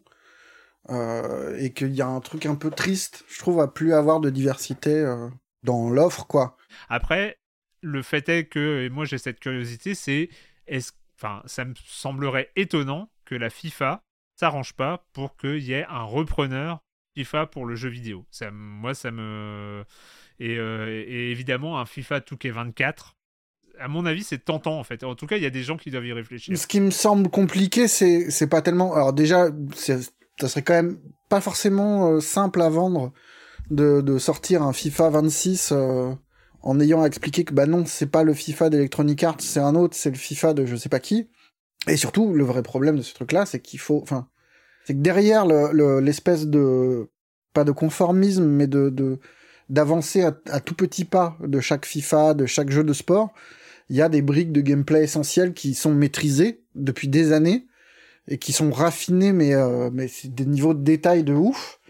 Et je sais pas si euh, si des acteurs peuvent se lancer comme ça euh, sans risquer de se péter la gueule. En fait, il y a, y a, quand même une prise de risque à se lancer dans un frontalement contre un FIFA et à se toller monumentalement parce que tu maîtrises pas forcément le et il faut pas grand chose pour que dans les réglages pour que ton jeu s'effondre complètement en fait. Et l'investissement initial il doit être euh, un peu massif, genre euh, motion capture de, de 200 joueurs et euh, tout ça. Enfin, c'est. Bah, surtout les investissements, il faut des investissements techniques, il faut des investissements en termes de licence. Oui, Encore une fois, c'est pas juste une ligue. C'est, tu vois, l'un des, des, trucs aussi, c'est que FIFA, FIFA a chopé toutes les licences. Tu vois, si t'arrives avec des faux clubs, des faux machins, que tu dis, on est nouveau venu, mais on veut un truc réaliste, et... enfin, c'est super compliqué, quoi. Après, euh, quand tu as la FIFA euh, avec toi, euh, peut-être que tu as aussi le réseau de la FIFA et c'est peut-être plus simple d'obtenir des licences. Est-ce que c'est pas Electronic Arts Je crois que les, clubs ont vraiment des droits de regard, contrairement à la NBA où quand tu as ta licence NBA, tu as accès ah bah oui, oui, puisque il y, a des, y, a, y a la ligue italienne, mais il manque genre trois clubs qu'on dealé individuellement à pas être dans le jeu, quoi, qui sont, qui sont en exclus sur PES ou un truc comme ça, tu vois. C'est ce genre d'absurdité là, quoi. Tu vois, cette année, on a perdu la Ligue japonaise aussi, par exemple. Ah ouais, ouais. Pas il y a la Ligue de Corée du euh, Sud, mais il n'y a pas de Ligue japonaise. La Corée était là, mais, euh, mais avant, il y avait le Japon et ils n'y sont plus. Bien, c'était. Euh, on a quand même. Eh, vous avez vu? Comme bah, quoi, on a réussi à il y avait des choses à dire sur FIFA. Alors, est-ce qu'on fera la même chose sur eSports FC 24 je sais pas. On verra. Ce sera l'année prochaine. oui, peut-être qu'un petit lutin va le mettre sur le programme, on sait pas du tout. Ouais, ouais bizarrement. Avant de continuer le programme, vous connaissez, euh, vous connaissez évidemment euh, la suite. Il s'agit de la chronique jeu de société de Jérémy Kletskin. Salut Jérémy. Salut Erwan, que serais-tu, que serions-nous sans la presse, sans l'invention de l'imprimerie? Cette semaine, on va parler d'un jeu expert où on va incarner les pionniers de l'industrie de l'imprimerie au XVe siècle. Ce jeu, c'est Gutenberg au nom du célèbre imprimeur allemand qui a inventé les caractères métalliques mobiles et donc l'imprimerie moderne. On va gérer un atelier d'impression, on va développer des capacités de production, exécuter des commandes et construire sa renommée. Chaque joueur va recevoir un petit paravent et des cubes en bois noir initiative. Derrière le paravent se cache un petit tableau sur 5 lignes. Il va devoir répartir ses cubes en bois sur les 5 lignes. Puis on va simultanément lever le paravent de tous les joueurs et comparer les majorités euh, ligne après ligne. Pour ceux qui connaissent, ça ressemble un petit peu à la mécanique de Steve Jackson dans le jeu Révolution. Au centre de la table, il y a un grand plateau de jeu divisé en 5 zones principales. Et donc si c'est vous qui avez le plus de cubes noirs sur la première ligne de votre tableau personnel, c'est vous qui choisirez en premier euh, dans la première zone qui est celle des commandes. Et c'est important d'avoir le choix quand vous prenez une commande puisque vous irez beaucoup plus vite à les compléter si vous avez déjà le lettrage, les couleurs ou les spécialités associées. La deuxième ligne initiative est associée à la deuxième zone sur le plateau principal, ce sont les encres, les encres de couleur. Là aussi, il va falloir anticiper pour obtenir des encres qui sont adaptées aux commandes. Sur la troisième zone, on va trouver des cartes spécialités qui vont vous permettre d'obtenir plus de points si vous avez certaines cartes commandes. Sur la quatrième zone, vous trouverez des engrenages et ce sont des engrenages bien physiques. Vous pouvez en poser jusqu'à 3 sur votre plateau personnel. Au début de chaque tour, les joueurs vont simultanément tourner le premier engrenage qui va enchaîner le deuxième ou le troisième si vous les avez posés et vous obtiendrez les bonus associés à l'un des trois secteurs de chaque engrenage. Et sur la cinquième zone, vous trouverez des mécènes. Et oui, c'est difficile de survivre dans l'industrie de l'imprimerie à cette époque. Il n'y a pas assez d'argent. Il faut donc convaincre des donateurs. Et au bout de 6 tours, le joueur qui a réussi à accumuler le plus de réputation gagne la partie. Alors oui, Gutenberg, c'est un jeu pour gamers, c'est une grosse boîte avec plein de matériel, du très joli matériel, d'ailleurs les lettrages en bois sont sublimes, mais les règles ne sont pas si compliquées que ça. Elles sont d'ailleurs très bien écrites. Si vous arrivez à comprendre ce que Marius dit, par exemple, ben, vous pourrez tout à fait jouer à ce jeu. Les illustrations, ben, c'est ce qui se fait de mieux aujourd'hui. C'est vraiment sublime. Alors ça reste austère dans l'ensemble. Hein. C'est pas un jeu poète poète. Vous allez pas finir debout sur la table en petite culotte à faire tourner votre pantalon. Mais sérieusement, Gutenberg est exceptionnel. L'éditeur, ce sont les Polonais de Grana et c'est traduit en français par Atalia. Les auteurs, je vais forcément écorcher leur nom, je m'excuse. Katazina Stioch et Wolczniert Winecki. L'illustrateur Rafal Zlapa, à partir de 10-12 ans, de 1 à 4 joueurs pour des parties d'environ 2 heures. Et oui, Marius, tu viens de l'entendre, c'est aussi un jeu qui se joue en solo à un joueur. Mais moi, je l'ai pas testé à un joueur. Je, ne teste jamais les jeux à un joueur. Je ne joue pas seul aux jeux de cartes. Et c'est pour ça que même si euh, Fortales, bon, moi, j'ai pas joué, hein, je, dis rien, il a l'air vraiment super, mais j'ai pas joué, et eh ben, ça ne peut pas être comparé aux jeux que je chronique ici. Parce que pour moi, les jeux, c'est euh, pas ce qui compte le plus. Ce qui compte le plus, ce sont les gens. C'est avec qui tu joues et ce qui se passe, l'expérience, les échanges pendant les parties. C'est comme pour Diablo ou Immortals. Euh, bah, le jeu en lui-même, bah, c'est une chose, mais ce qui m'intéresse, c'est la méta. C'est la guilde de plus de 100 personnes dont je suis le chef, qui est top 6 sur le serveur Léoric. Et eh ben, tous les souvenirs que j'ai, que ce soit dans ce jeu ou dans les jeux de plateau dont je parle ici, ben, ils sont associés à des gens, à des personnalités. Des jeux de plateau pour un joueur uniquement, ben, j'en vois passer plein, c'est vrai, oui, mais ce n'est pas ma cam. Mais bon, moi, Marius, je, ne t'en veux pas. Tu pouvais pas savoir, tu maîtrises pas ton sujet. Euh, pas de problème. Bye bye. Il a failli me faire envie, et puis voilà. Et paf. et paf. ah, fallait pas chercher. Hein. Et paf, la méchanceté. Mais l'important, c'est les autres joueurs, hein. C'est ce qu'on retient. Merci Jérémy, merci beaucoup Jérémy. À la semaine prochaine. Ouais, bisous quand même. on va continuer, on va continuer avec euh, avec un jeu. Bah maintenant qu'on est tous reposés, euh, on est on est on, a cette capacité de concentration qui nous est propre après un bon FIFA. Voilà, on s'est détendu, donc on a les moyens de se concentrer. il va falloir se concentrer avec cette dernière proposition de Zachtronics qui s'appelle Last Call BBS.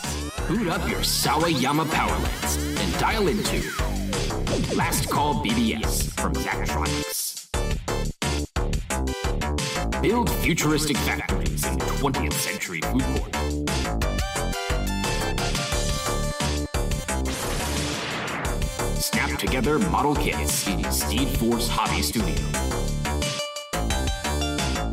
Dernière proposition, ou la dernière proposition de Zachtronics Mystère, c'est présenté, en tout cas, d'après ce que j'ai compris, tu vas pouvoir me confirmer ça, Corentin, c'était présenté comme le dernier jeu de Zachtronics, ce Last Call BBS. Euh, d'ailleurs, mais c'est qui au juste Zachtronics Parce que c'est un nom comme ça qui qu'on a entendu, on sait qu'on en a entendu, mais euh, voilà, on sait que c'est plus ou moins lié à des puzzle games. On a testé un autre jeu, enfin moi en tout cas j'ai testé un autre jeu de Zachtronics euh, sur le plateau de Silence on Joue, mais c'était pas un très bon jeu, c'était euh, Mobius Front 83, je sais pas si rappelles. Ah mais oui, oui, oui, bien sûr, bien sûr. Mais c'était pas, c'était pas une super réussite pour le coup. mais bon, il, il, écoute, il essayait. Et d'ailleurs, c'est un mensonge. Ce n'est pas la dernière proposition de Zachtronics, puisque, genre, deux mois plus tard, il sort The Zachtronics Solitaire Collection. Mais on reviendra sur la, sur la petite lubie des, solitaires de, de, Zach Bars. Euh, et, il a quand même fait aussi euh, Nerds Online, qui est un énorme succès de euh, genre solitaire collaboratif. Mais pas un solitaire collaboratif solitaire compétitif, qu'est-ce que tu dis? C'est un, solitaire compétitif, bref. Euh, donc Zach Bars, euh, j'ai pas trouvé son âge, mais a priori 34-35 ans, hein, puisqu'il était euh, à l'université en 2008, j'ai fait le calcul. et c'est un énorme nerd, un gigantesque nerd. Il, y a moyen qu'il ait été à l'université à 10 ans, hein, monsieur. c'est ce que je me dis. C'est pour ça que je. Il a. Bon, voilà, on sait pas. Il est peut-être plus jeune. En tout cas, il fait jeune. J'ai regardé une conférence de lui euh, à la Google. Euh, il était. Euh, il avait l'air assez jeune et sympa. Vraiment, il a l'air tout à fait sympathique. Euh, il, a fait un, il a fait un Ask Me Everything sur Reddit aussi cet été, si vous voulez jeter un œil, euh, c'est bien. Alors, il a commencé à faire des jeux très tôt, hein, notamment euh, durant ses études au, à l'Institut Polytechnique de Rensselaer. Alors, Zachtronics a été fondé en 2000, donc il doit avoir un peu plus que 34 ans, autrement il a fondé son truc à 12 ans. Non, en fait, c'est quand il a commencé à bricoler des jeux. 2000, alors ouais, alors ça, ça, alors ça c'est un chiffre. Parce qu'il donne. Les, alors, le, la date de naissance de Zachtronics, elle, elle est elle change en fonction de qui tu demandes, c'est une galère de légende. Mais en gros, en gros, il dit quand même euh, dans ses propres représentations que ses vrais premiers jeux, euh, il, les- il a commencé à les faire au moment où il a intégré euh, le club de développement de jeux de, de son, de son collège, de son université, donc l'Institut Polytechnique de Rennes-Salaire. Euh, donc c'est en 2005. Et euh, puis en fait, depuis, voilà, il a, il a fait prototype sur prototype. il n'a pas arrêté de faire des jeux. Pas, pas toujours fini d'ailleurs. hein, Il y a plein de trucs qui n'avaient pas une gueule particulièrement attrayante. euh, beaucoup de, schémas, beaucoup de trucs euh, pas, pas avec des graphismes euh, implémentés, ce genre de choses. Et puis alors à la fin du, du, à la fin de ses études, en fait, il va chez Microsoft tranquille. hein, c'est- une tête, le gars, c'est une tête. Il a le droit d'aller chez Microsoft. Et en fait, pendant cette période-là, c'est entre 2008 et 2011, il va bosser sur plein de jeux Flash et notamment des. mais surtout, en fait, il a toujours les mêmes lubies, c'est créer des jeux pour. Pour fa- faire apprendre des notions soit de programmation, soit d'électronique, soit de voilà, il y, a- il y a toujours des notions, soit de script. Il y a toujours des, il y a toujours en fait un, un- de- voilà, on- en fait, on construit beaucoup dans ces jeux et il va se rendre compte en fait à ce moment-là que euh, les puzzles, en fait, c'est peut-être ce qui lui plaît le plus, mais les puzzles un petit peu poussés, c'est une méga niche quoi. Euh, il a quand même créé Infini Miner en 2009. Alors, je vais vous décrire Infini Miner devant. euh, Écoutez-moi bien. Alors, c'est un jeu où, euh, alors, c'est un monde, tu vois, un peu carré. C'est-à-dire, c'est c'est un immense monde constitué de blocs avec des blocs euh, à la surface, euh, des textures un petit peu pixelisées. Puis en fait, on, on casse des blocs pour en créer ailleurs, pour construire des structures. Voilà. Ah. Infini Miner. Voilà. Et il y a un Suédois qui a vu, le- il y a un Suédois qui a Ah vu oui, le jeu. d'accord, qui a vu le bon filon et qui s'est dit Ah Il a vu le jeu Minecraft. et ça, il a, il a eu une petite petite étincelle d'inspiration, voilà. Donc, euh, Ouais. et comme il dit lui-même, j'ai accidentellement créé un genre de jeu euh, sur lequel j'ai pas touché un centime.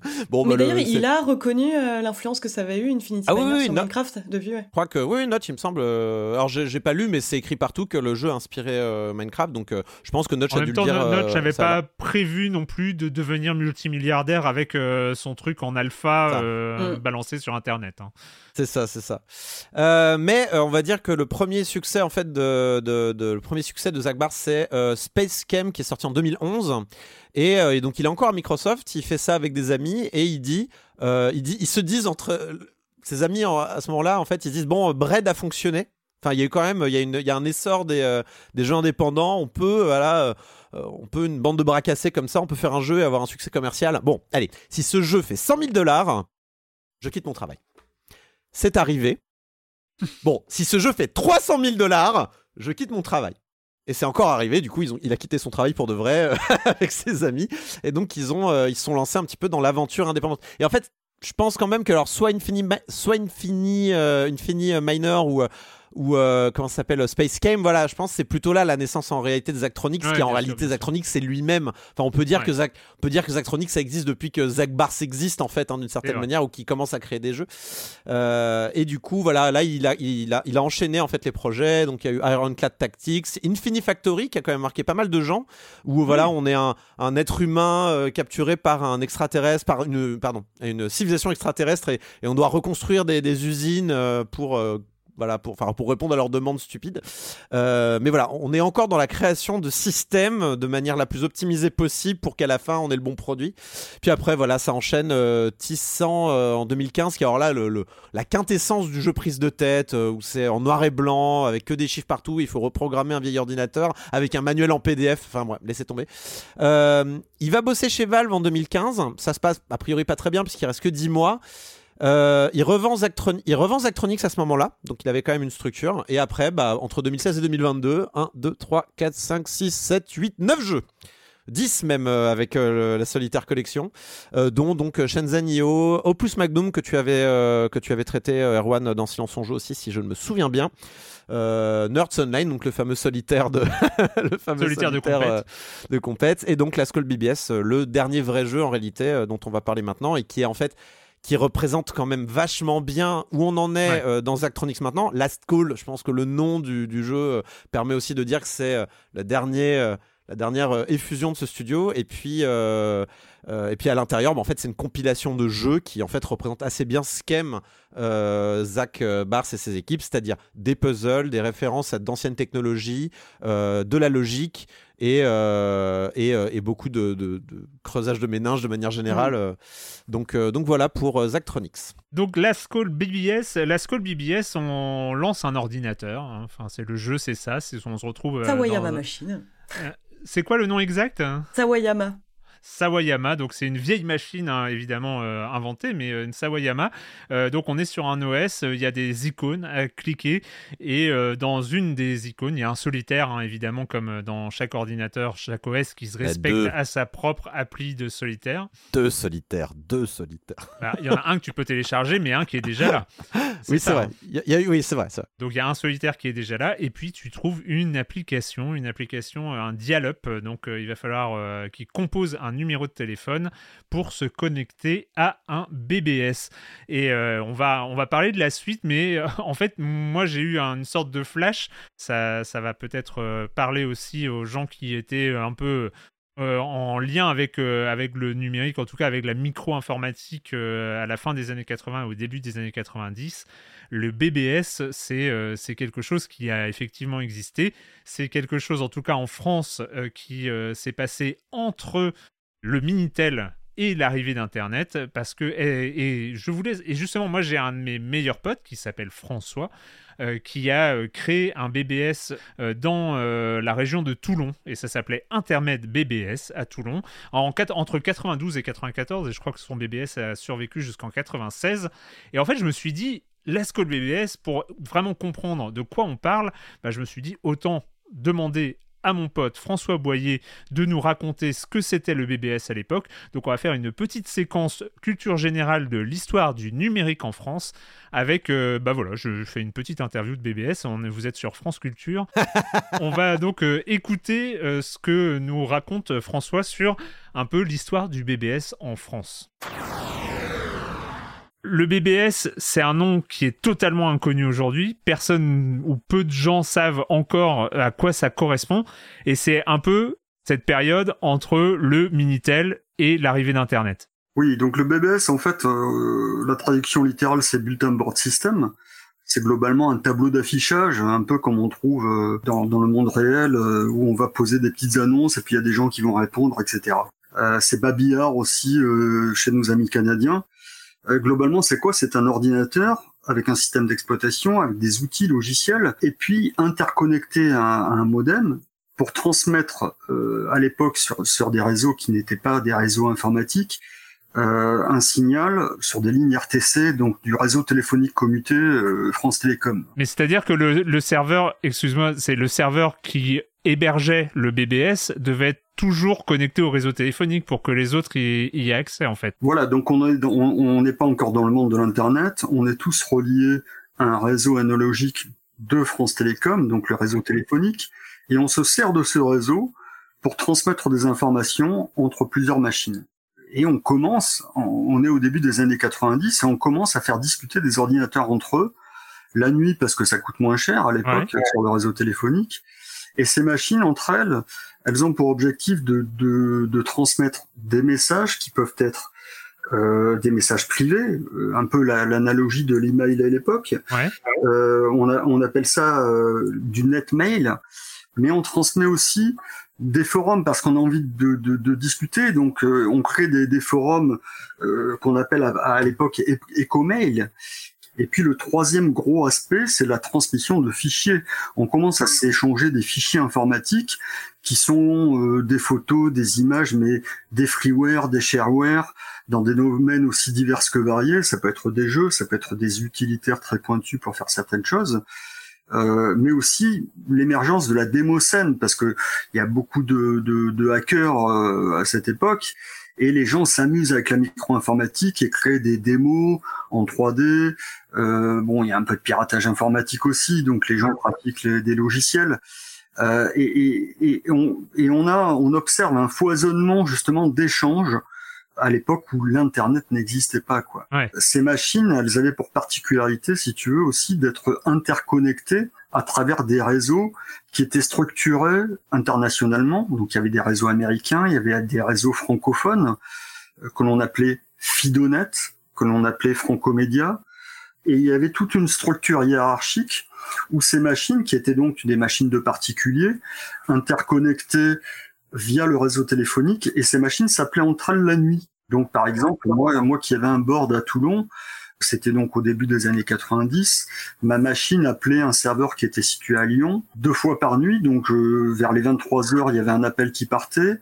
J'ai tout un ma machine échangeait tout un paquet d'informations avec le serveur de Lyon et on reprenait cette communication euh, un peu plus tard, donc vers les 4-5 heures du matin.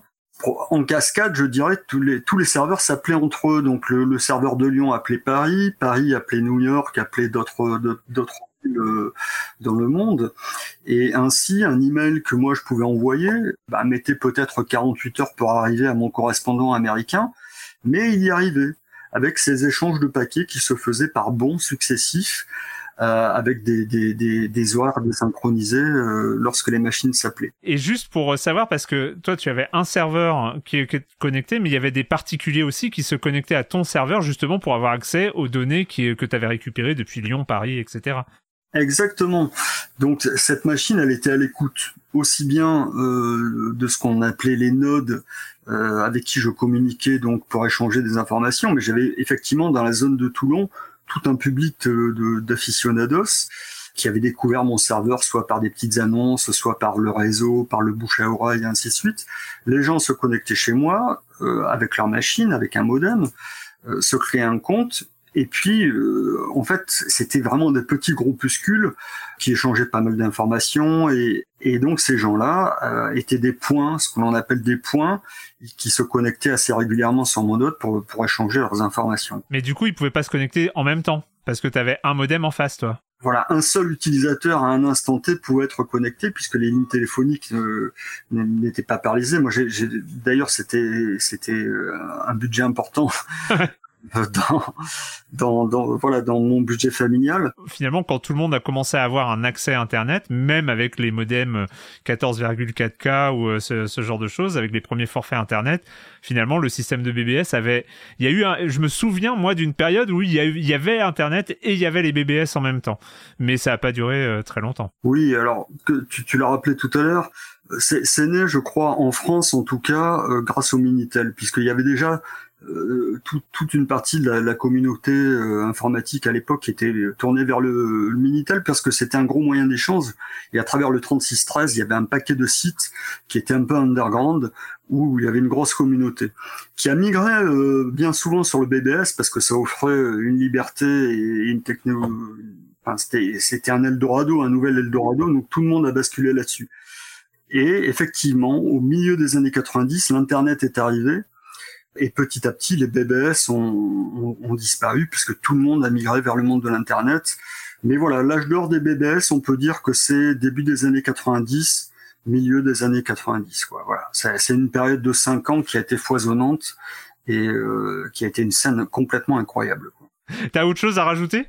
Oui, je dirais que ben, dans le domaine du jeu aussi, le, le jeu commencé, alors euh, étonnamment, à l'ère des BBS, on, a commencé à voir des jeux en ligne. Hein, c'est assez anecdotique, mais ça a commencé à fonctionner puisque, euh, alors j'ai malheureusement complètement oublié le nom de, de ce programme, mais euh, avec mes, mes, utilisateurs, on avait réussi à faire pas mal de parties d'un jeu de science-fiction qui était un peu de la conquête spatiale et où la particularité, c'est que bien sûr, on, on, avait chacun notre petite interface de jeu à laquelle toutes les 24 heures on donnait des ordres de, de mouvement, d'action, et ces ordres véhiculés sur Internet via des messages euh, chiffrés vers mon serveur, qui lui, toutes les nuits, ben, rassemblait toutes les données d'ordre, les corrélait et donnait des résultats à chacun des joueurs. Donc on jouait euh, en temps différé à 24 heures d'intervalle pour un tour de jeu, ce qui, ce qui était bien sûr un peu laborieux et qui demandait pas mal de temps et de patience. Mais c'était vraiment euh, extraordinaire justement de pouvoir jouer en ligne euh, à cette époque euh, à un jeu de, de, stratégie de façon communautaire. Tu retrouves le titre un jour Je fais un appel aux auditeurs. Si, si, si quelqu'un peut retrouver ce, ce, ce titre de science-fiction qui, qui, qui, fonctionnait comme cela par message interposé, je serais preneur d'avoir le nom. J'ai jamais réussi à le retrouver. Eh ben, appel à témoin alors. Merci beaucoup François. Merci beaucoup Erwan. Donc, euh, si vous connaissez un jeu qui se jouait sur BBS de conquête spatiale euh, en asynchrone. Non, mais c'est bon, je le connais, c'est Star Citizen, je crois, le nom du jeu. C'est bon, j'ai trouvé. Merci, Corentin. Bah, de rien. Ça bon, fait du toujours plaisir d'aider la un- minute culturelle. Ah bah là oui. Voilà. et non, et non, il y a une minute culturelle après. Vous n'allez pas y échapper. Euh, non, mais c'est tou- toujours parce qu'en fait, il y a, y cette logique de BBS, on la retrouve dans la Skull BBS, c'est que euh, son dial-up, euh, on, on appelle donc un, un BBS qui est donc un, truc hébergé par un particulier. Et je crois que même dans la Skull BBS, on peut créer son propre serveur BBS Ah oui, oui, à l'intérieur oui. du jeu. Euh, y a, y a- comme ça, on a accès à des docs, on peut créer son propre serveur virtuel de la Skull BBS. Il y a une documentation en ligne pour créer son BBS, c'est incroyable. Avec, avec des liens qui ne fonctionnent pas sur la documentation en ligne. Oui, tu, ça rafraîchit une la page, doc. c'est nul. Ouais, ouais. C'est une fausse doc, euh, donc j'étais un peu déçu. Il y a du JavaScript, mais on, voilà, on sait pas.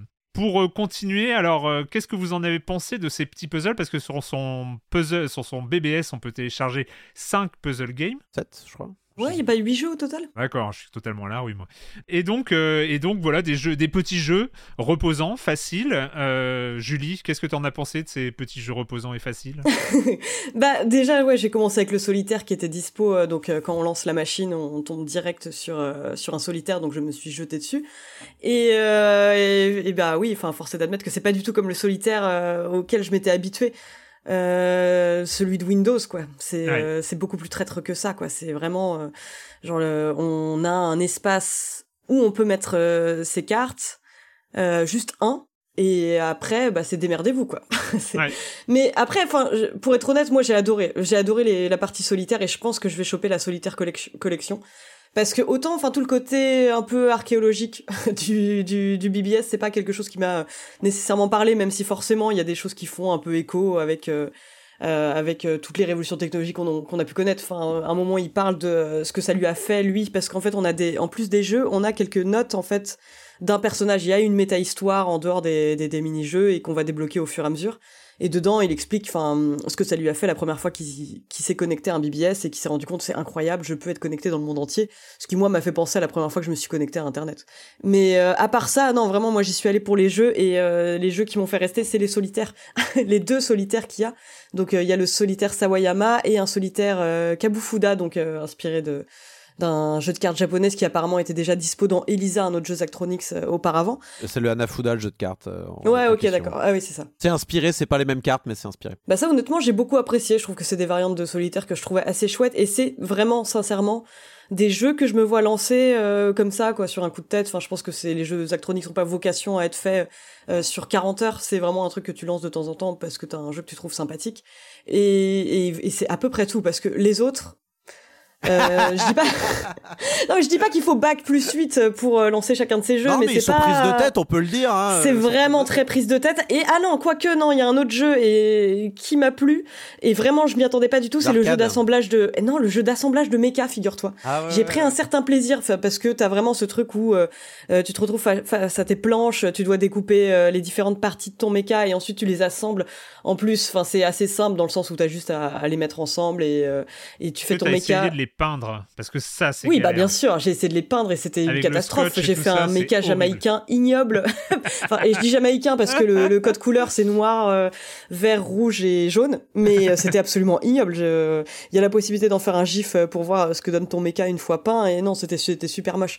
Franchement, euh, celui-là j'étais agréablement surprise, mais voilà, une fois le premier méca assemblé, euh, je pense pas que c'est le truc que je relancerai huit fois. Et alors le truc qui a complètement achevé, il y a le qui, qui m'a fait dire ok ça c'est pas pour moi, je, je me relancerai pas là-dessus. C'est un jeu qui s'appelle Dungeons and Diagrams où il faut euh, Le Picross de l'enfer. Oh là voilà, là là on peut l'appeler le Picross de l'enfer. C'est vraiment, euh, il faut retracer une carte de donjon. Euh, sachant qu'on sait qu'il y a un certain nombre, enfin c'est un mélange de Picross et de Sudoku, ouais, enfin c'est très, il y a des moments où on sait que sur une ligne ou euh, une colonne, il y aura tel nombre de murs, sachant qu'un mur peut pas être, euh, peut pas être en diagonale par rapport à l'autre, etc. Et ça, mais je me suis galéré. En plus, j'ai eu la bonne idée de le faire en stream, là où il y a toujours une personne plus intelligente que toi qui te regarde et qui va te dire, mais c'est évident, enfin, tu mets, euh, tu mets euh, tel mur en C8. Et moi, j'étais là, mais je ne comprends pas, je ne comprends pas ce jeu. J'en ai réussi un. Et c'est tout. J'ai pas. Eh ben, chapeau l'artiste. le premier, mais c'est tout quoi. Le, le- le deuxième, j'ai pas Ah, toi, réussi. t'as adoré a- euh, aussi Erwan? Ah moi j'ai moi j'ai j'ai adoré. Alors après en fait la difficulté c'est que euh, on compare ça sur le design notamment au Picross parce que tu as des numéros une, un, un numéro par ligne et un numéro par colonne et, Mm. et ça correspond au nombre de murs que tu dois mettre donc ça rappelle vachement le Picross sauf que le Picross c'est très simple de, de te faire un propre algorithme dans ta tête sur Ouais. un jeu de Picross. C'est euh, ok, euh, là je commence par les lignes où je connais les cases qui sont noires et ensuite en fonction des cases qui sont déjà noires, je regarde les lignes où j'ai plus d'infos, etc. Donc le Picross, même si tu peux, euh, il y a des Picross qui sont plus compliqués que d'autres, euh, c'est euh, des, des- voilà, tu te, tu te retrouves avec euh, avec une logique. Et là, elle est très compliquée la logique parce que les règles, c'est non seulement bah tu as le nombre de cases de murs que tu as sur chaque ligne, mais après tu as des règles qui sont euh, complexes à mettre en place dans ton propre algorithme personnel, c'est-à-dire que tu as un trésor Ouais. euh, où tu sais que le trésor il va être dans une salle 3 par 3 mais tu sais pas où est-ce qu'est le trésor dans la salle. Donc tu sais qu'il est entouré euh, de enfin il est entouré de murs pour faire une, un carré de 3 par 3 avec une sortie. Euh, et ensuite tu as des monstres. Les monstres doivent être dans des cul-de-sac et tous les cul-de-sac ont des monstres c'est deux règles qui sont super importantes, c'est-à-dire que tu ne peux pas créer un cul-de-sac avec, des, avec euh, tes murs où il n'y a pas de monstres, c'est faux. Si tu fais ça, c'est que tu as une erreur. Et la dernière des règles, c'est qu'il y a minimum un mur, à part dans la salle du coffre, il y a minimum un mur sur chaque section deux par deux. Il n'y a pas de section deux par deux vide, à part dans la salle du trésor. Mais tu t'expliques mieux les règles que le petit manuel. C'est là que j'ai fermé le jeu, moi. Et en fait, toutes ces règles te permettent, et c'est très logique, c'est te, te permettent d'avoir au final le dessin d'un donjon avec une salle au trésor et des couloirs. En gros, c'est ça la règle, c'est qu'il faut qu'il y ait des couloirs et pas des, pas des blocs de vide, et puis il y a des monstres dans les cul-de-sac. Et c'est tout, c'est tout, et c'est énorme. C'est-à-dire Mmh. que ces règles-là, alors que, et c'est là où c'est du génie, entre guillemets, c'est alors que le terrain de jeu, c'est que une, euh, un damier de 8 par 8, euh, et ben en fait, ça complexifie énormément. C'est-à-dire qu'au début, tu as juste ces numéros, un coffre et des monstres. Et rien que ça, tu sais qu'il n'y a qu'une seule solution. Et c'est là où ça devient un cauchemar ou un truc très excitant en fonction de ton état d'esprit quand tu abordes la question. C'est surtout ça. Mais euh, et moi, j'avoue que en fait, ce qui est et frustrant et rigolo, c'est que j'ai pas encore réussi à trouver l'algorithme qui permette de résoudre un un, un niveau de, de donjon et trucs euh, euh, Donjon et logiquement diagramme. donjon et diagramme, euh, j'ai une, j'ai une sorte d'intuition où je me dis, ouais, là, il doit y avoir un mur. Et en fait, euh, après, je suis la logique de ça et j'arrive soit à une mauvaise réponse, soit à une bonne. C'est peut-être un des jeux les moins Actronix avec le jeu d'arcade, je trouve. euh, euh, parce que c'est un jeu un peu classique finalement presque. Il est très compliqué, mais c'est un puzzle game assez classique finalement, je, Ouais. je trouve ce, ce- ce diagramme et donjon et diagramme. je- On va pas s'étendre forcément à aller dans le détail de, de- de tous les jeux. Est-ce qu'il y a, euh, Marius, est-ce que toi, il y a un jeu qui t'a euh, emballé ou pas du tout? Ah bah non, moi j'ai lancé Donjon et Diagramme, j'ai fait mes petits sudoku dans mon coin, je me suis dit c'est bizarre, un- c'est bizarre, j'y arrive, et puis j'ai trouvé la règle du jeu, et j'ai dit bah va te faire foutre en fait. Ouais, J'ai fermé le jeu. faut expliquer ça, c'est que le jeu, il n'y a pas de tutoriel et tout. En fait, il faut aller chercher Non. dans le About Me qui est dans le menu et tout ça quoi. Ouais. Voilà, moi je m'attendais à ce que le twist vienne une fois que t'as résolu ton, ton petit truc, mais non, non, non, il fallait regarder avant. C'est non mais voilà, après on a on a un esprit qui est qui est formaté pour ce genre de truc, avec un goût pour ce genre de truc ou pas. Moi, je rien que les consignes, ça me fait saigner du nez et euh, et non, je je je- j'ai pas cette perversion là quoi. Il y, a, il y a quand même deux jeux qui sont absolument extraordinaires. C'est euh, le jeu sur la génétique, entre guillemets, euh, où tu donnes des ordres à des cellules qui se développent et tu dois arriver à un résultat. Le truc est formidable. C'est. euh, ah non, mais la logique qu'il y a derrière, elle est implacable et elle est super compliquée. Et après, il y a le simulateur de circuit électronique. Oui, meilleur, deux- meilleur jeu de deux très portes loin. et tu dois créer des et, des ou et des, euh, des, des trucs comme ça pour aboutir à, un à des résultats et des, signaux électriques en bas. Euh, je trouve que c'est à chaque fois c'est ultra prise de tête, euh, mais il y a, y a quelque chose qui est magique dans rien que dans le, concept même en fait. En, en fait, pour moi, il y a, En fait, en fait, les jeux, ils sont regroupés en, en groupes, en fait. Donc, tu as les solitaires d'un côté, tu as les jeux plus classiques. Donc, moi, je mets Donjons et Diagrammes et le jeu d'arcade ensemble. Et tu as les jeux, euh, bon, tu as le Gundam, ça, c'est aussi un peu spécial. Puis après, tu as, le groupe des jeux Zachtronics, qui sont, euh, qui sont un groupe euh, tout seul. Donc, tu as 20, 20th Century Food Court, je crois, qui est donc où on doit créer, en fait, une usine qui va créer de la bouffe. en fonction. C'est chaud là. Ouais, voilà le truc à Nacho. Et en fait, il faut brancher. Euh, en fait, c'est un, un, truc de script en fait. De, il faut il faut mettre des actions, brancher des câbles entre eux pour que voilà, quand le scanner il voit que euh, un tacos pas chaud arrive, il lance le four. Enfin voilà, c'est ce genre de truc. Euh, tu as donc... parce que ça rappelle le, jeu de Donut dont on avait parlé l'année dernière. sauf, qu'il y avait il y avait une dimension. Enfin, c'est pas la même logique. Quoi. Bah non, parce que c'est pas du tout la même logique, mais ça rappelle le, le, sujet est le même, mais sauf que tu as un jeu qui est hyper accessible, très satisfaisant et tout ça. Et là, t'es pas dans le accessible et satisfaisant. Enfin, satisfaisant si tu y arrives, mais. Euh, et, donc, tu as, ça, tu as euh, donc le jeu des cellules, là, que moi je déteste. Euh, que ce soit pour le graphisme, l'univers ou le principe. ah, moi j'aime bien l'univers par contre. Ouais, je m'en doute, je m'en doute. Culture de chair, tout ça. Tu sais, moi, moi j'aime les trucs mignons, les trucs animés, japonais, tout ça. Moi j'aime bien quand c'est mignon. Mais j'aime bien le jeu d'arcade du coup. le jeu d'arcade est cool.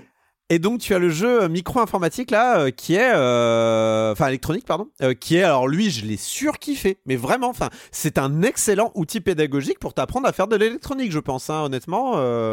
Euh, moi, je, ouais, j'ai appris à faire une gate OR euh, avec ce, petit outil. D'ailleurs, c'est présenté comme un outil. Hein. quand tu vas dans le, c'est un utilitaire euh, pour te, pour t'aider à créer de l'électronique. Et donc, on doit, voilà, on te donne en fait des, des instructions, genre ah, quand telle source s'allume, il faut que tel récepteur s'allume aussi. voilà. à base de transistors et de condensateurs, tout va bien. Voilà. Et c'est euh, bah c'est fun. Enfin, vraiment, c'est le plus fun, je trouve. Vraiment, c'est celui où je suis allé le plus loin, où j'ai résolu le plus de puzzles parce que vraiment, je prenais un vrai plaisir à le faire. Peut-être préciser, euh, peut-être pour conclure, que c'est, ça peut sonner comme une compilation de mini-jeux, mais que c'est vraiment emballé dans un, un environnement qui est diégétiquement très euh, solide. Et que du coup, voilà, il faut aller télécharger les jeux, ça prend du temps. Euh, ça peut prendre euh, plusieurs minutes. Euh, il y a des limites de téléchargement qu'on atteint parce que le, BBS répartit évidemment la ligne entre les trucs. Donc le, BBS va vous bloquer à un moment donné et vous dire bah non non t'attends un quart d'heure avant de télécharger le prochain jeu. Il faut aller chercher les il faut aller chercher en effet la, documentation dans les menus. on vous explique rien en fait c'est à vous d'aller chercher et, du coup voilà il y a y compris dans la manière dont on va accéder à ces jeux-là, il y a, c'est un peu le côté Zactronix de Va chercher la doc, renseigne-toi, applique les savoirs qu'on te donne. Et en fait, dès que tu rentres dans un jeu, c'est tu recommences à faire ça. Va chercher la doc, comprends ce qu'on te demande, etc. Quoi. le, jeu RTFM, euh, pour ceux qui. voilà, c'est euh, Read the fucking manual. Ah, voilà, oui, c'est ça, Read the fucking manual, absolument. Euh, RTFM. J'oublie à chaque fois ce que c'est que ce, ce, cet acronyme. Et du coup, dans, l'esprit que ça donne et dans l'ambiance que ça envoie, moi évidemment, je pense immédiatement à euh, Hypnospace Outlaw, qui était un jeu aussi comme ça où on pouvait euh, euh, se balader et qu'il fallait un petit peu comprendre les logiques d'un internet qui n'existait pas. et donc voilà, c'est aussi un jeu qui est cool pour son pour son ambiance et son, le feeling que ça donne, le feeling de découvrir une machine inconnue et d'essayer de, la, de la maîtriser quoi. La Skull BBS, c'est 17 euros, c'est sur euh, ordinateur, euh, c'est logique, c'est sur Windows, Linux et macOS si vous avez envie. C'est le Game Pass aussi, sur le Game Pass. Ah oui, c'est sur le Game Pass, je savais même pas, dis donc. Mais sur Game Pass Xbox Non. PC, j'imagine. PC, oui, c'est ça. Ah oui, Oui, mais c'est que sur PC, mais c'est sur le Game Pass. Écoutez, on va terminer cette émission euh, pas assez rapidement, je pense. Ça va pas prendre beaucoup de temps, mais il reste encore deux petits jeux à, à évoquer. Mais avant d'y arriver, s'il y a de la pub, c'est maintenant. Want flexibility? Take yoga. Want flexibility with your health insurance? Check out United Healthcare Insurance Plans. Underwritten by Golden Rule Insurance Company, they offer flexible, budget friendly medical, dental, and vision coverage that may be right for you. More at uh1.com. On va continuer avec les jeux vidéo, mais. Mais évidemment, avant d'y arriver. Et il y a eu de la culture déjà, on a appris beaucoup sur les BBS, mais ça ne suffit pas. Il faut la minute culturelle. Une minute culturelle un peu spéciale aujourd'hui, parce que j'ai évidemment pris une question sur le Discord, mais je sais pas, j'avais envie d'en faire une moi-même. Donc Oh euh, j'ai fait j'ai fait j'ai fait une question de minute culturelle tout seul aussi. Ça Euh, vaut le vous coup le temps sur sur le silence en. Hein. Ça vaut le coup Hein le plein temps sur silence en jour pour faire des minutes culturelles maison là. Euh, on va continuer, on va commencer avec la minute culturelle de euh, Val de Sang. Euh, Val de Sang, je- que je suspecte d'avoir fait une minute culturelle euh, spécifique pour euh, atterrir dans Silence on joue, parce que la question c'est quel héros de la mythologie grecque devait tenir le rôle de Zagreus dans le su- dernier jeu de Super Giant Games, Hades, à l'origine évidemment. Je sais pas, Hercule peut-être? Ah, ça aurait pu, mais non. Je sais pas, Achille. Ouais. euh, Alors, Il y en a bien qui va finir par passer. Ouais, il y en a un qui va finir par passer, il n'y en a pas tant que ça. Un gros indice, le héros, euh, on l'imagine pas devenir héros de Hadès parce que c'est le héros de la mythologie grecque le plus insupportable présent dans Hadès. Ah oui, ok, c'est oui, euh, c'est le mec avec le taureau là. Vous allez le retrouver. euh, le mec avec le taureau, il s'appelle Thésée. Ah, Et, euh, Ah oui. et en fait, c'est marrant parce que c'est vraiment le personnage le plus insupportable du jeu, Oui. l'espèce de héros euh, il est drôle. suffisant. Et il est drôle, il est, il est en même temps insupportable et absolument euh, génial, euh, qui est Thésée et euh, il devait être euh, le protagoniste au début. Et puis bon, bah vu que c'est déjà le héros grec par excellence, euh, il, il se disait que c'était trop défini et qu'il pourrait pas le faire évoluer, en tout cas librement, comme Zagreus peut, euh, peut, peut l'être. Pour ma question, ma question. C'est bizarre que ce soit pas toi qui a écrit la question. sur Oui, le- c'est vrai, hein, c'est ça, c'est ouais. ça, c'est pour ça, je, elle est, c'est un peu pour faire du mindfuck et tout ça. Donc la question, c'est, vous le savez très bien, surtout depuis un certain roman et un film qui s'appelle Player One et tout ça, vous savez très bien qu'il y a un high score imbattable à Pac-Man. Vous savez très bien qu'il y a un high score imbattable à Pac-Man et vous savez très bien qu'il est de 3 333 euh, 360 points. Ça, vous le je saviez dis déjà. tous les soirs avant de me- m'endormir. Et, euh, et vous saviez évidemment qu'il avait été atteint pour la première fois par un certain Billy Mitchell. Hein et vous savez aussi, parce que c'est la minute culturelle et que vous êtes très fort, vous savez très bien que Billy Mitchell, on le connaît très bien, on le connaît très bien pourquoi? Gros tricheur. Ouais, c'est surtout parce que c'est le héros de King of Kong, hein, c'est un des deux protagonistes Ah bah oui, oui. principaux de, de, euh, euh, du C'est documentaire. Weeby le vrai héros. Hein. C'est c'est Weeby le vrai. héros. oui, bien sûr, mais C'est il, est, il là, il est là, Billy Mitchell, euh, tout ça. Et, euh, et donc, on lui avait retiré le record avant de lui redonner le record euh, de premier, euh, première personne à avoir atteint les 3 333 360 points sur Pac-Man. Et vous savez évidemment que le record est imbattable parce qu'il y a un bug qui fait planter le, le jeu au niveau 256. Et vous savez aussi, hein, parce que je ne veux pas poser des questions trop simples, hein, vous savez aussi que euh, ce bug De est toutes dû les à l'en- clés, comme ça. Tu nous donnes toutes les clés de la question avant de. la c'est ça, et vous, savez, et savez aussi, vous savez aussi que ce bug est dû à un encodage 8 bits hein, d'un entier euh, qui, euh, qui euh, forcément euh, empêche de, le bon affichage des fruits bonus au niveau 256. Ça, vous le savez. Donc, euh, je me suis dit, je vais quand même vous poser une question à propos de Pac-Man. Qu'est-ce qui se passe au niveau 19 Oh là là Qu'est-ce qui se passe au niveau 19 de Pac-Man? Vous savez tout le reste, je me suis dit peut-être que là, il y a- il va y avoir un bug. Ça boucle et ça, ça boucle et ça va plus vite? Ça va plus vite, mais ça va plus vite à chaque niveau. Donc, euh, Oui, mais techniquement, il a raison, donc il a gagné. Non, non, non, non, non. il- euh, la, la- la- la- la réponse n'est pas celle, à- n'est pas celle attendue. Que genre euh, Clyde euh, devient pas genre erratique et de fait n'importe quoi. Clyde fait toujours n'importe quoi. Je sais, mais là il fait. Ouais. C'est- c'est- Mais euh, non, non, Il y a non, une non. symbolique derrière, enfin je veux dire, il y a un indice dans le Non, 19 par non, il n'y a pas une symbolique derrière. Je c'est pense que que c'est un bug. Je En pense fait, un bug. alors un indice, c'est qu'il y a pas mal de choses qui euh, sont de plus en plus rapides dans Pac-Man à chaque niveau, et notamment un truc qui devient de plus en plus Le jeu, le jeu atteint sa vitesse maximale, il ira pas plus vite. Non, il y a un truc euh, spécifique qui se passe au niveau 19 parce qu'il y a aussi quelque chose qui s'accélère de, de plus en plus. Et au niveau 19. Ah oui, non, je sais, je sais. Les power pills n'ont plus d'effet. Exactement, oui, au niveau 19. Ah. Au niveau 19, euh, manger un Energizer, hein, qui est donc euh, ces, ces petits trucs qui permettent de, euh, de manger les fantômes et les fantômes deviennent bleus. Vu que la, la période sur laquelle elles deviennent, ils deviennent bleus diminue entre le niveau 1 et le niveau 18, et bien au niveau 19, ça arrive à 0 et on ne peut plus manger les fantômes à partir du niveau 19 de Pac-Man. Voilà, c'était... euh, Le pire, c'est que j'ai dû le voir, j'ai dû le voir quelque part. euh, cette... Bon, alors, je savais plus que c'était niveau 19. Par contre, le fait que ça réduise à chaque fois, euh, ça, je... c'est des bails de. Ouais, de, de- de- J'ai dû le voir sur No Life, c'est à l'époque, peut-être. Peut-être, ça. Voilà, c'était la minute culturelle. Évidemment, je vais retourner. J'ai toujours pas fait de minute culturelle audio et je pense qu'il y en aura euh, une peut-être la semaine prochaine. Euh, who knows Et donc, on va continuer euh, rapidement. On va terminer cette émission euh, avec euh, deux petits jeux. Un premier petit jeu, je, serais, je suis toujours tenté euh, de reprendre cette citation de Jérémy pour euh, qualifier cette tendance qui a Silence on joue à parler des mauvais jeux dont personne n'a entendu parler. Parler de jeux dont personne n'a entendu parler pour en dire du mal. C'est oui, ça, voilà, la- c'est ça, la- c'est ça la définition. Pardon. Taper sur les faibles. Ouais, pas nécessairement. Euh, pas Et je vous ai épargné ça parce que j'ai. Bref, j'en j'en parlerai pendant Serial Cleaners. On va parler effectivement de Serial Cleaners. Good evening.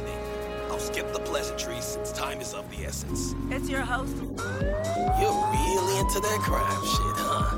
Alluding to heinous crimes we'll never know about. The deal with the Serbians has gone south. Serial Cleaners, la proposition est alléchante. Euh, nettoyer des scènes de crime. Euh, parce que les scènes de crime, c'est un peu le bordel. hein. Généralement, les assassins et euh, les gens qui ont fait les crimes, euh, ils se soucient pas de le sang, euh, les indices, les cadavres, tout ça. C'est pas leur problème. Bon, c'est des gros dégueulasses, on peut le dire. Pense, exactement. hein, voilà. exactement. Aucun respect, quoi. C'est aucun respect. Range ta chambre, bordel. Euh, donc il faut toujours qu'on repasse derrière eux.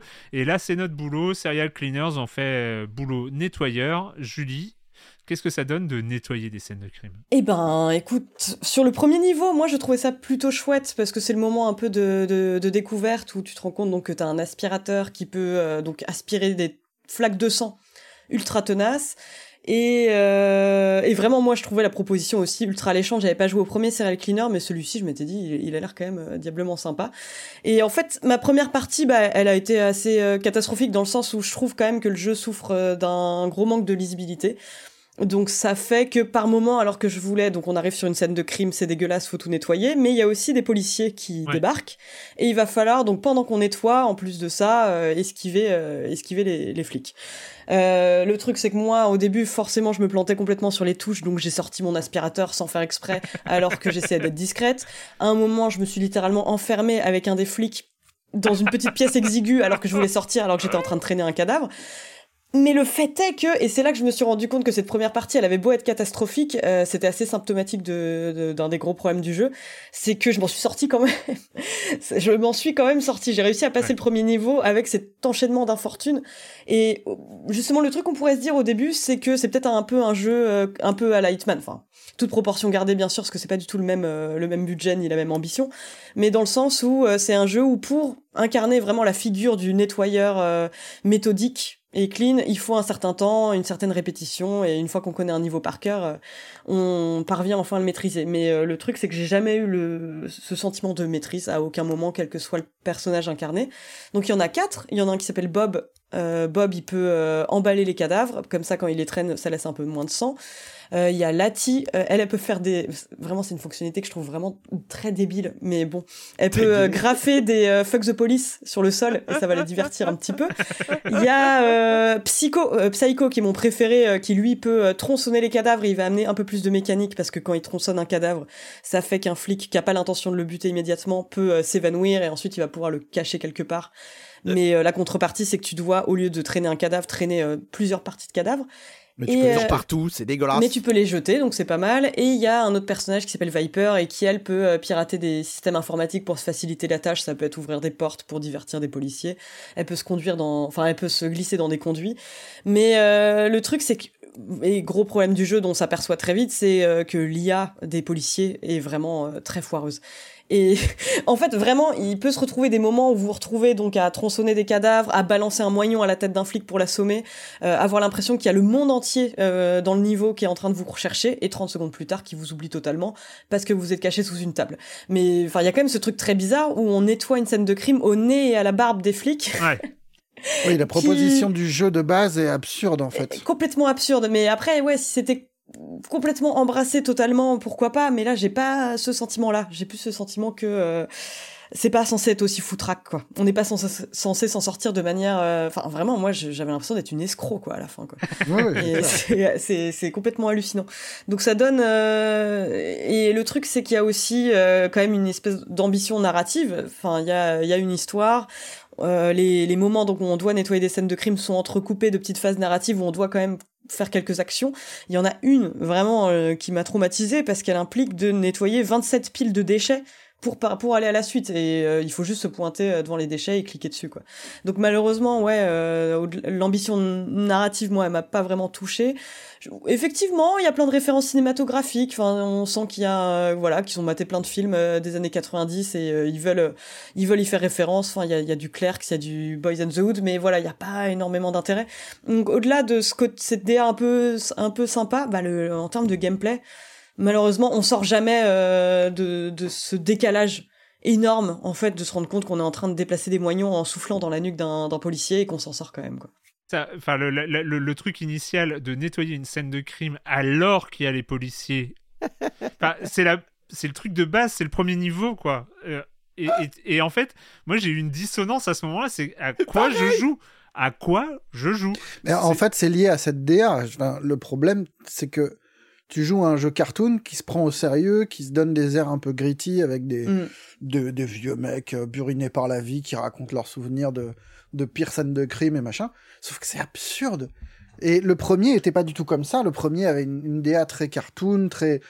Et à la limite, ça colle mieux. Enfin, là, il y a vraiment un truc d'absurdité totale où on a euh, des, une peinture. Enfin, vraiment, le truc est un peu peint. Il est dans les marrons. Enfin, c'est c'est grave, quoi. C'est sérieux, c'est réaliste.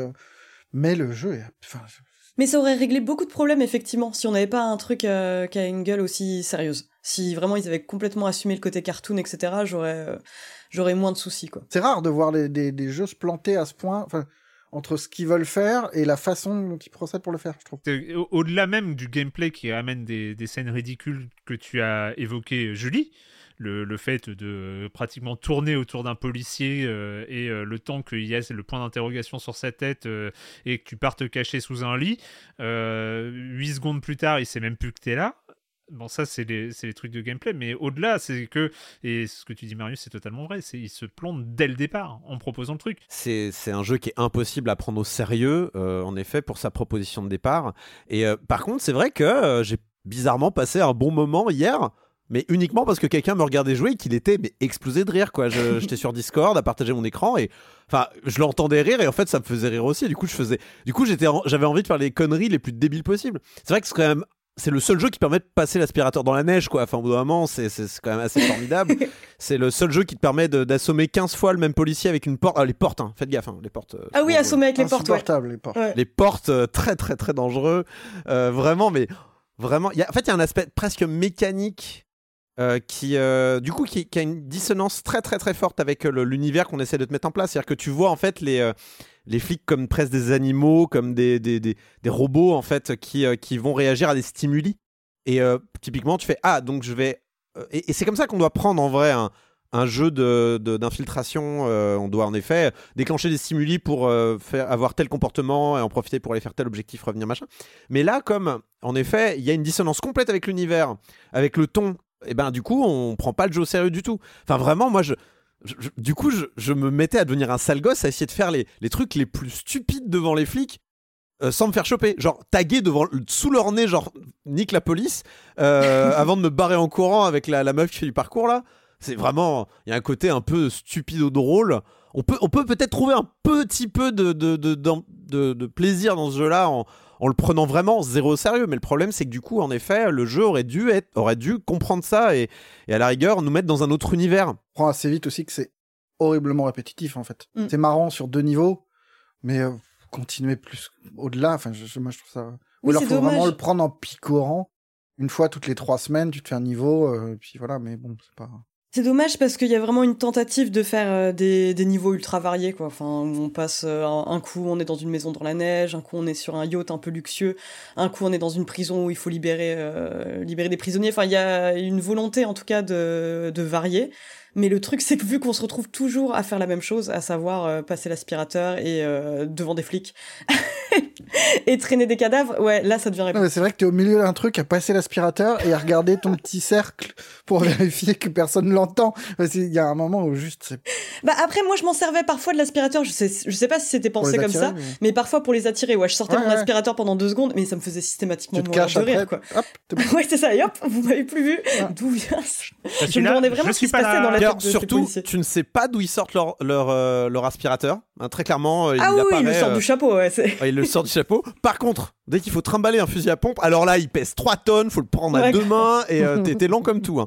Il y, a- il y a des incohérences tout le long comme ça qui sont assez terribles. C'est marrant, je sais pas si t'as ressenti ça, Julie, mais à un moment, je me suis dit, surtout au début, parce qu'après, t'oublies en fait le, le- le truc, Mm. mais je me suis dit que l'univers, et même avec ce design-là, ça appelait peut-être un jeu.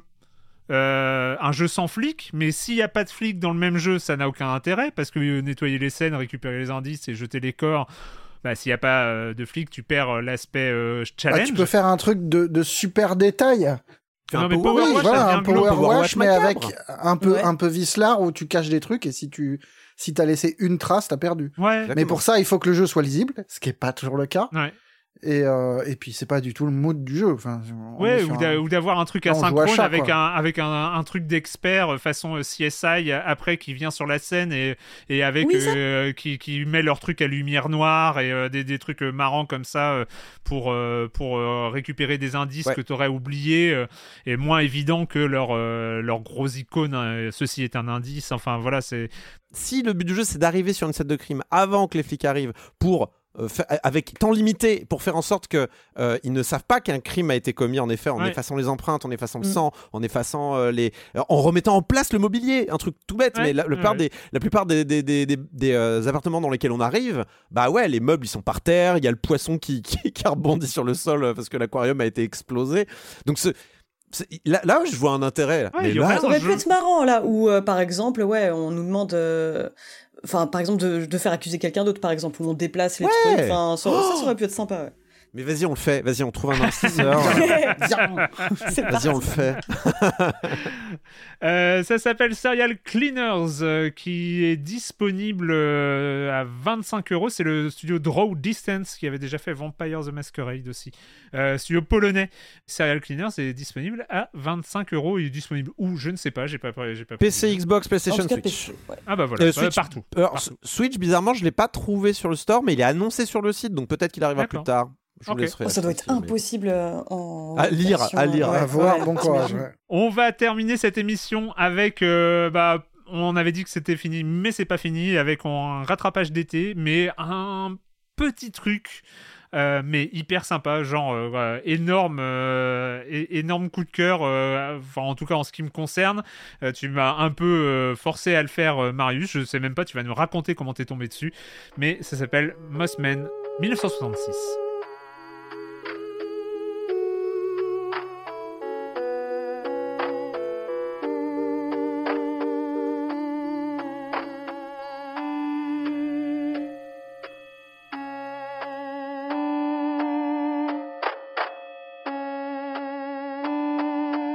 Mossman 1966, euh, un pixel pulp. Euh, c'est euh, c'est le studio argentin LCB Game Studio qui est derrière ça. C'est disponible partout. Pour le coup, ça j'ai pris des notes. Donc disponible partout pour euh, la modique somme de 8 euros. Et, euh, et donc. Sur console aussi? Ouais, ouais, Switch, PS4, Xbox, Linux, macOS, voilà, partout. Ils sont deux derrière, derrière ça, Pixel Pulp. Donc, Marius, c'est quoi? Comment t'es au courant que ça existe, ce truc-là? Euh, bah, écoute, c'est Anthony Jonot, euh, at I am Yeti sur euh, Twitter, qui est euh, narrative director, qui avait bossé sur Nightcall, qui avait posté un petit truc sur Twitter euh, avec une image qui m'a qui, qui, qui m'a marqué parce que le bah, parce que le pixel art de ce jeu est splendide, Ouais. mais vraiment. Vraiment. 16 couleurs. Ouais, et puis c'est une puissance. hein, je- Et du coup, je me suis jeté dessus. Je crois qu'il coûtait genre 3 balles à l'époque, au, au moment du lancement sur PC.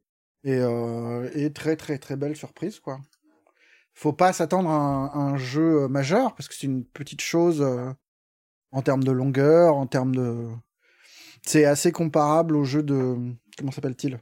Ah oui, les Midnight Sins complètement, ouais. Voilà. Midnight Sins, Navarro, qui ouais. sont des, des Octavie Navarro. oui, un, petit peu plus long que, que les Midnight Sins qui sont pour le coup euh, qui durent une demi-heure quoi. Mais euh, mais c'est un peu la même famille de jeux quoi. C'est de l'horreur euh, atmosphérique euh, à la limite du visual novel et euh, avec quelques énigmes, mais qui sont pas là pour poser des des problèmes, mais juste pour euh, pour faire un petit, une petite pause et, et profiter un peu du spectacle, quoi.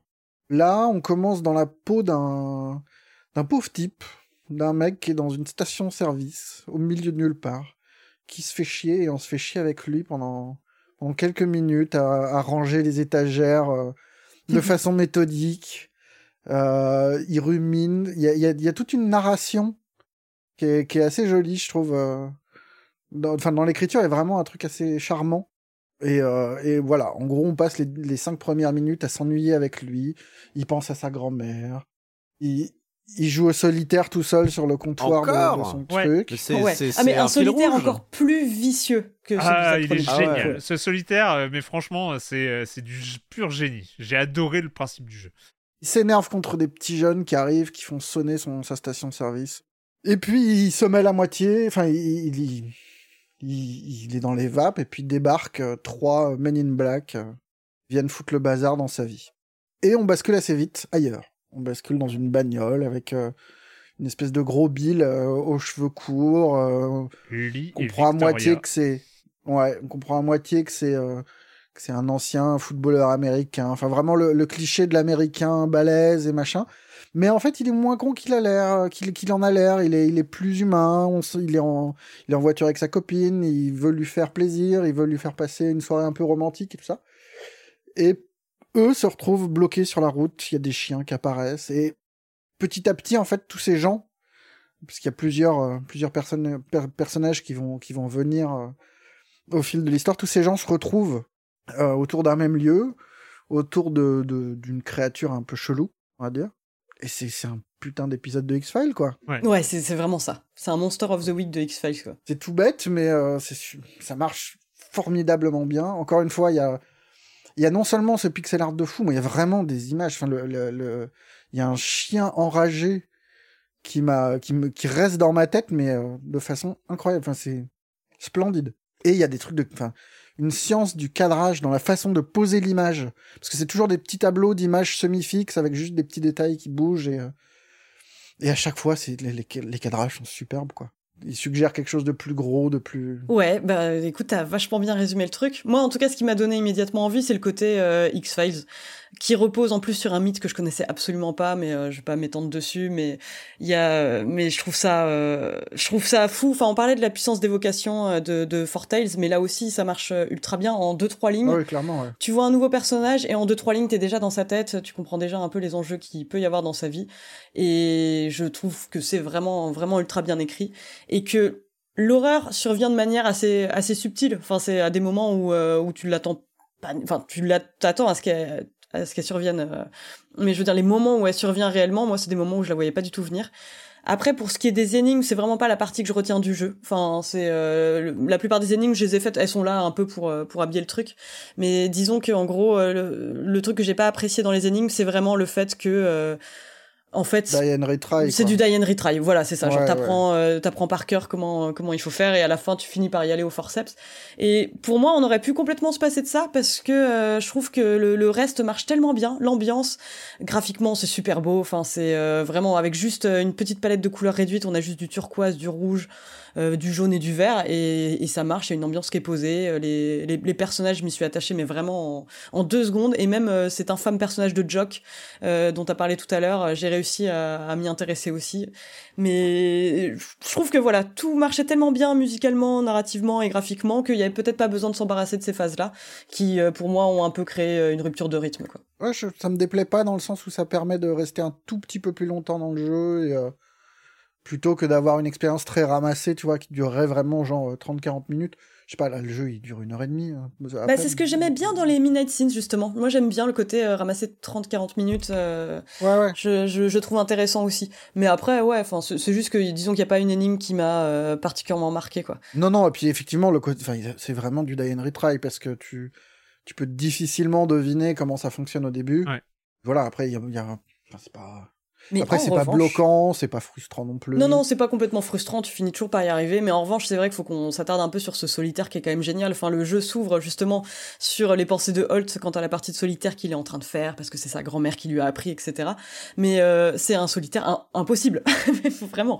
C'est un solitaire euh, qui où il faut essayer de deviner quelle va être la prochaine carte euh, par rapport aux couleurs de cartes que t'as dans la défausse. Enfin, c'est à mon avis, il faut, faudrait un petit miracle pour y arriver, mais je trouve le principe assez génial, quoi. Non, et puis j'aime bien le, le fait que le truc sert après à la mythologie avec cette histoire de la carte qui est bouffée par les dents. et- Ça, mais ça, Enfin, c'est a- Il y a incroyable. une façon de- de, incroyable, poser les trucs qui, qui sont, enfin, c'est à la, f- enfin, c'est super fort, super évocateur, quoi. Mais j'aime beaucoup ouais, le fait que le malaise survienne avec un type qui mâchouille une carte. Enfin, c'est quand même très fort ce, ce C'est ça. passage. Non, et puis même la, même la fin est jolie. Il y a une scène post-générique. Je déteste les scènes post-génériques. Je crois qu'il y a rien que je déteste le plus au monde que, ce, que ces trucs faits pour les fans. Et là, c'est juste joli. C'est un épilogue. J'ai rien à rajouter, sauf euh, que moi, ça me rappelle plus Tales of the Crypt que X-Files, mais euh, c'est. Oui, voilà. c'est ouais, ouais. Euh, plus, euh, plus, N'importe quelle, euh, adaptation de IC Comics et compagnie. Oui, voilà, oui, C'est des- ça, ça. Ça s'appelle Mossman euh, 1966. Vous pouvez retrouver ça, euh, donc j'ai dit hein, partout, et c'est disponible pour 8 euros. Euh, bah écoutez, c'est euh, tous les épisodes où on parle de FIFA, c'est des épisodes trop longs parce qu'on a trop de choses à dire sur les, les, les, les, les FIFA, hein, c'est comme d'hab. Bref, on, va, on en a terminé avec euh, le jeu vidéo et on va faire cette question rituelle à laquelle vous n'allez pas échapper rapidement.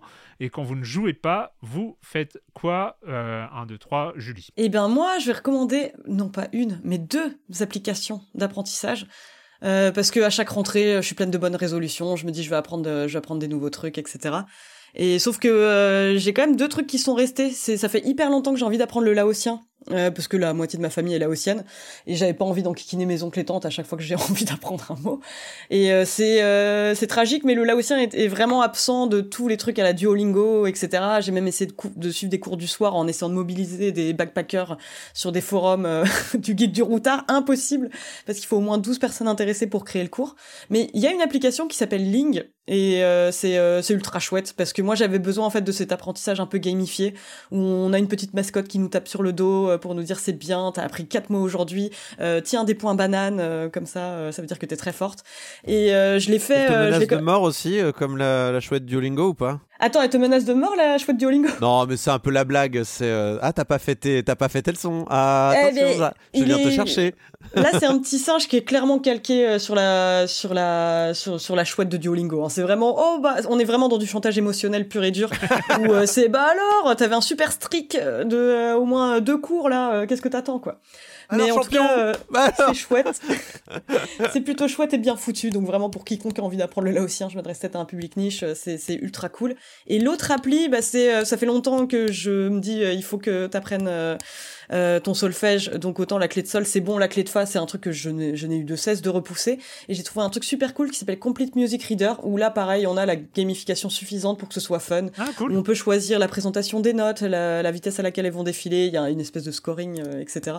Et ça marche très bien pour l'instant. En tout cas, ça a réussi à me, à me relancer dedans. C'est quoi le nom de la deuxième? Complete Music Reader. D'accord, ok. Corentin?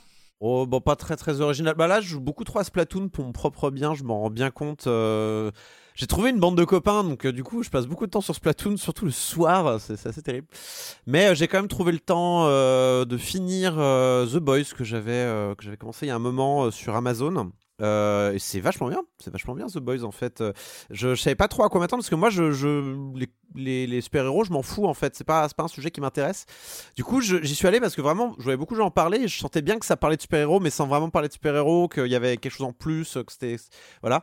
Et, euh, et, en fait, c'est ouais, vraiment chouette et c'est surtout effrayant quoi. Enfin, The Boys, euh, sur les trois saisons là, euh, qui, qui, qui sont des moments différents, donc pour, pour ceux qui connaissent vraiment pas, c'est ça. On, est dans une espèce d'Avengers complètement corrompu euh, où les Avengers sont des ils ont tous des problèmes différents, genre euh, soit il y en a c'est des pervers euh, narcissiques, il y en a c'est des gros dégueulasses qui harcèlent les meufs, voilà ils ont tous des problèmes. Il y en a qui qui tuent des innocents et qui s'en foutent derrière de, de tuer des innocents et qui sont absolument pas tenus pour responsables. Et euh, en face se constitue un groupe de, de, de- gens qui ont envie de lutter contre ces super-héros, qui abusent et qui trouvent ça injuste. Et, euh, et en fait c'est c'est des gamers, en fait. Les super-héros tels que tu les décris. Ouais, ouais, c'est un peu des, c'est un peu des gamers. Et, et en fait, enfin, les, les trois saisons racontent des moments différents hein, dans, dans, dans la manière dont cette euh, résistance aux super-héros euh, se, se constitue. Mais euh, en fait, c'est flippant quand tu regardes euh, à quel point en fait c'est, ils tapent juste tout le temps sur euh, les États-Unis. Parce que les super-héros, tantôt, ça représente le, fascisme trumpien qu'on a pu euh, avoir, enfin le- le- l'extrémisme trumpien qu'on a pu avoir euh, durant les années Trump. Mais ça peut, être aussi une allégorie des armes à feu, ça peut être une allégorie de plein de trucs en fait. Euh, et, en fait, à, ch- à chaque moment, tu peux pas t'empêcher de te dire ah oui, c'est cette situation dégueulasse que je suis en train de regarder correspond à cette situation bien réelle de l'actualité aux États-Unis ou ailleurs dans le monde quoi. Et, et même quand on n'aime pas les super-héros, je pense surtout si on n'aime pas les super-héros, parce que c'est une énorme critique aussi de la machinerie Marvel et compagnie, je pense qu'on peut se laisser tenter par The Boys. Bon, à condition bon, d'aimer. Beaucoup de corps qui explosent, je préviens. beaucoup, de, beaucoup de gens qui perdent des membres, ce genre de truc. Euh, mais le, le sous-texte est vraiment, vraiment bien ficelé, quoi. Marius. Je savais pas quoi choisir, mais non, la grosse série Amazon, c'est Lord of the Rings, monsieur. Ah, c'est vrai, pardon. moi, j'arrive toujours après les fêtes, tu sais. Je suis toujours le late to the party, moi. hein. Eh ben écoute, moi je me, ben voilà, je vais faire Lord of the Ring, euh, Ring of Power euh, sur Amazon. Que, et j'avoue, j'avoue, je trouve ça cool. Franchement, c'est pas mal du tout. Euh, après m'être tapé euh, tous les, les Peter Jackson euh, récemment, euh, y compris la trilogie Hobbit, euh, pour faire plaisir à ma fille qui adore ça. C'est vrai? Eh ben, ah ouais, elle, elle est à fond là-dedans. Là, c'est la première série qu'elle suit, euh, la première série pour grand qu'elle suit euh, toutes les semaines, tous les vendredis, elle rentre de l'école et puis ça fait son petit Lord of the Ring. Et cette semaine, on se les fait ensemble euh, samedi matin, c'était très marrant. Et c'est franchement pas mal, je trouve que c'est pas mal écrit, c'est c'est très propre au niveau de la production et machin, c'est c'est une bonne série divertissante, c'est moins con que Andorre que tout le monde semble adorer, je ne comprends pas. Merci. Moi, je vais euh, parler de euh, Comme un vol des tourneaux, euh, qui est le livre traduit en français de Giorgio Parisi. Qui est Giorgio Parisi? C'est le prix Nobel de physique 2021. Petit aparté sur le fait que Alain Aspect vient d'avoir co-avoir le, le- le prix Nobel de physique 2022. Alain Aspect, il a fait l'expérience euh, qui euh, démontre la violation des inégalités de Bell euh, et donc euh, qui prouve la pertinence du modèle de l'intrication quantique. Mais bon, pour plus de Parle-nous d'intrication quantique, Erwan Cario. Bah oui. euh, Oh oui. Fais-nous comme, fais-nous comme Monsieur Aspect qui a été, qui a été rediffusé dans. Parlez-nous de l'imprécation quantique. Non. Non. Mais s'il l'a très bien fait C'est Bah quand oui, la oui, bah c'est son travail. Alors, aspect, il est, il est, il est formidable. hein, ouais. C'est quand deux objets ensemble se- sont, su- euh, sont supérieurs à la somme de leurs propriétés respectives. euh. Le problème, en fait, non, j'ai pas. Le, problème, c'est que l'intrication quantique, si on l'explique pas bien, les gens y pensent euh, mal. Et j'ai peur de pas bien l'expliquer parce que c'est un, un- un problème qui est quand même compliqué du fait qu'il y a des informations qui ne circulent pas mais qui sont corrélées à, à- à distance comme ça. Euh, donc, euh, j'ai voilà, rien qu'en disant ça, j'ai l'impression d'avoir dit une connerie. Mais euh, Peut-être la solution au cloud gaming, Erwan Cario, non Pas. L'intrication. Donc Giorgio Parisi, prix, prix Nobel de, de l'année précédente et, euh, et en fait lui et son travail, donc il a fait un livre qui s'appelle Comme un vol des tourneaux. Euh, alors que je conseille et que je conseille pas en même temps. En fait, c'est un- c'est une série de textes, c'est pas un essai euh, cohérent. Euh, notamment, le premier texte, il raconte son expérience pour comprendre euh, le fonctionnement des murmurations des, des étourneaux. Les murmurations des tourneaux, je sais pas si vous connaissez, c'est ces vols des tourneaux comme ça, ces masses d'étourneaux qu'on peut voir dans le ciel qui ont des mouvements hyper chelous où les étourneaux comme ça dansent les uns autour des autres. Vous pouvez regarder des vidéos sur. YouTube. C'est absolument magique à chaque fois. Et lui, en fait, il a fait des photographies 3D des murmurations pour comprendre comment la physique, en fait, derrière tout ça. Évidemment, c'est pas pour ça qu'il a eu son prix Nobel. Lui, son prix Nobel concerne les vers de spin euh, et euh, la logique des vers de spin. C'est Ah, j'ai eu passionnant. ça mais une fois. J'ai ma- j'ai maigri de 20 kilos. non, c'est pas ça. Euh, c'est pas ça. Et en fait, ce qui est fascinant, en fait, les vers de spin, en gros, c'est la physique qu'il y a derrière les liquides qui n'ont pas de phase de transition pour fixe, comme l'eau qui passe en, en solide à, à 0 degré à pression classique, Ah, un bar.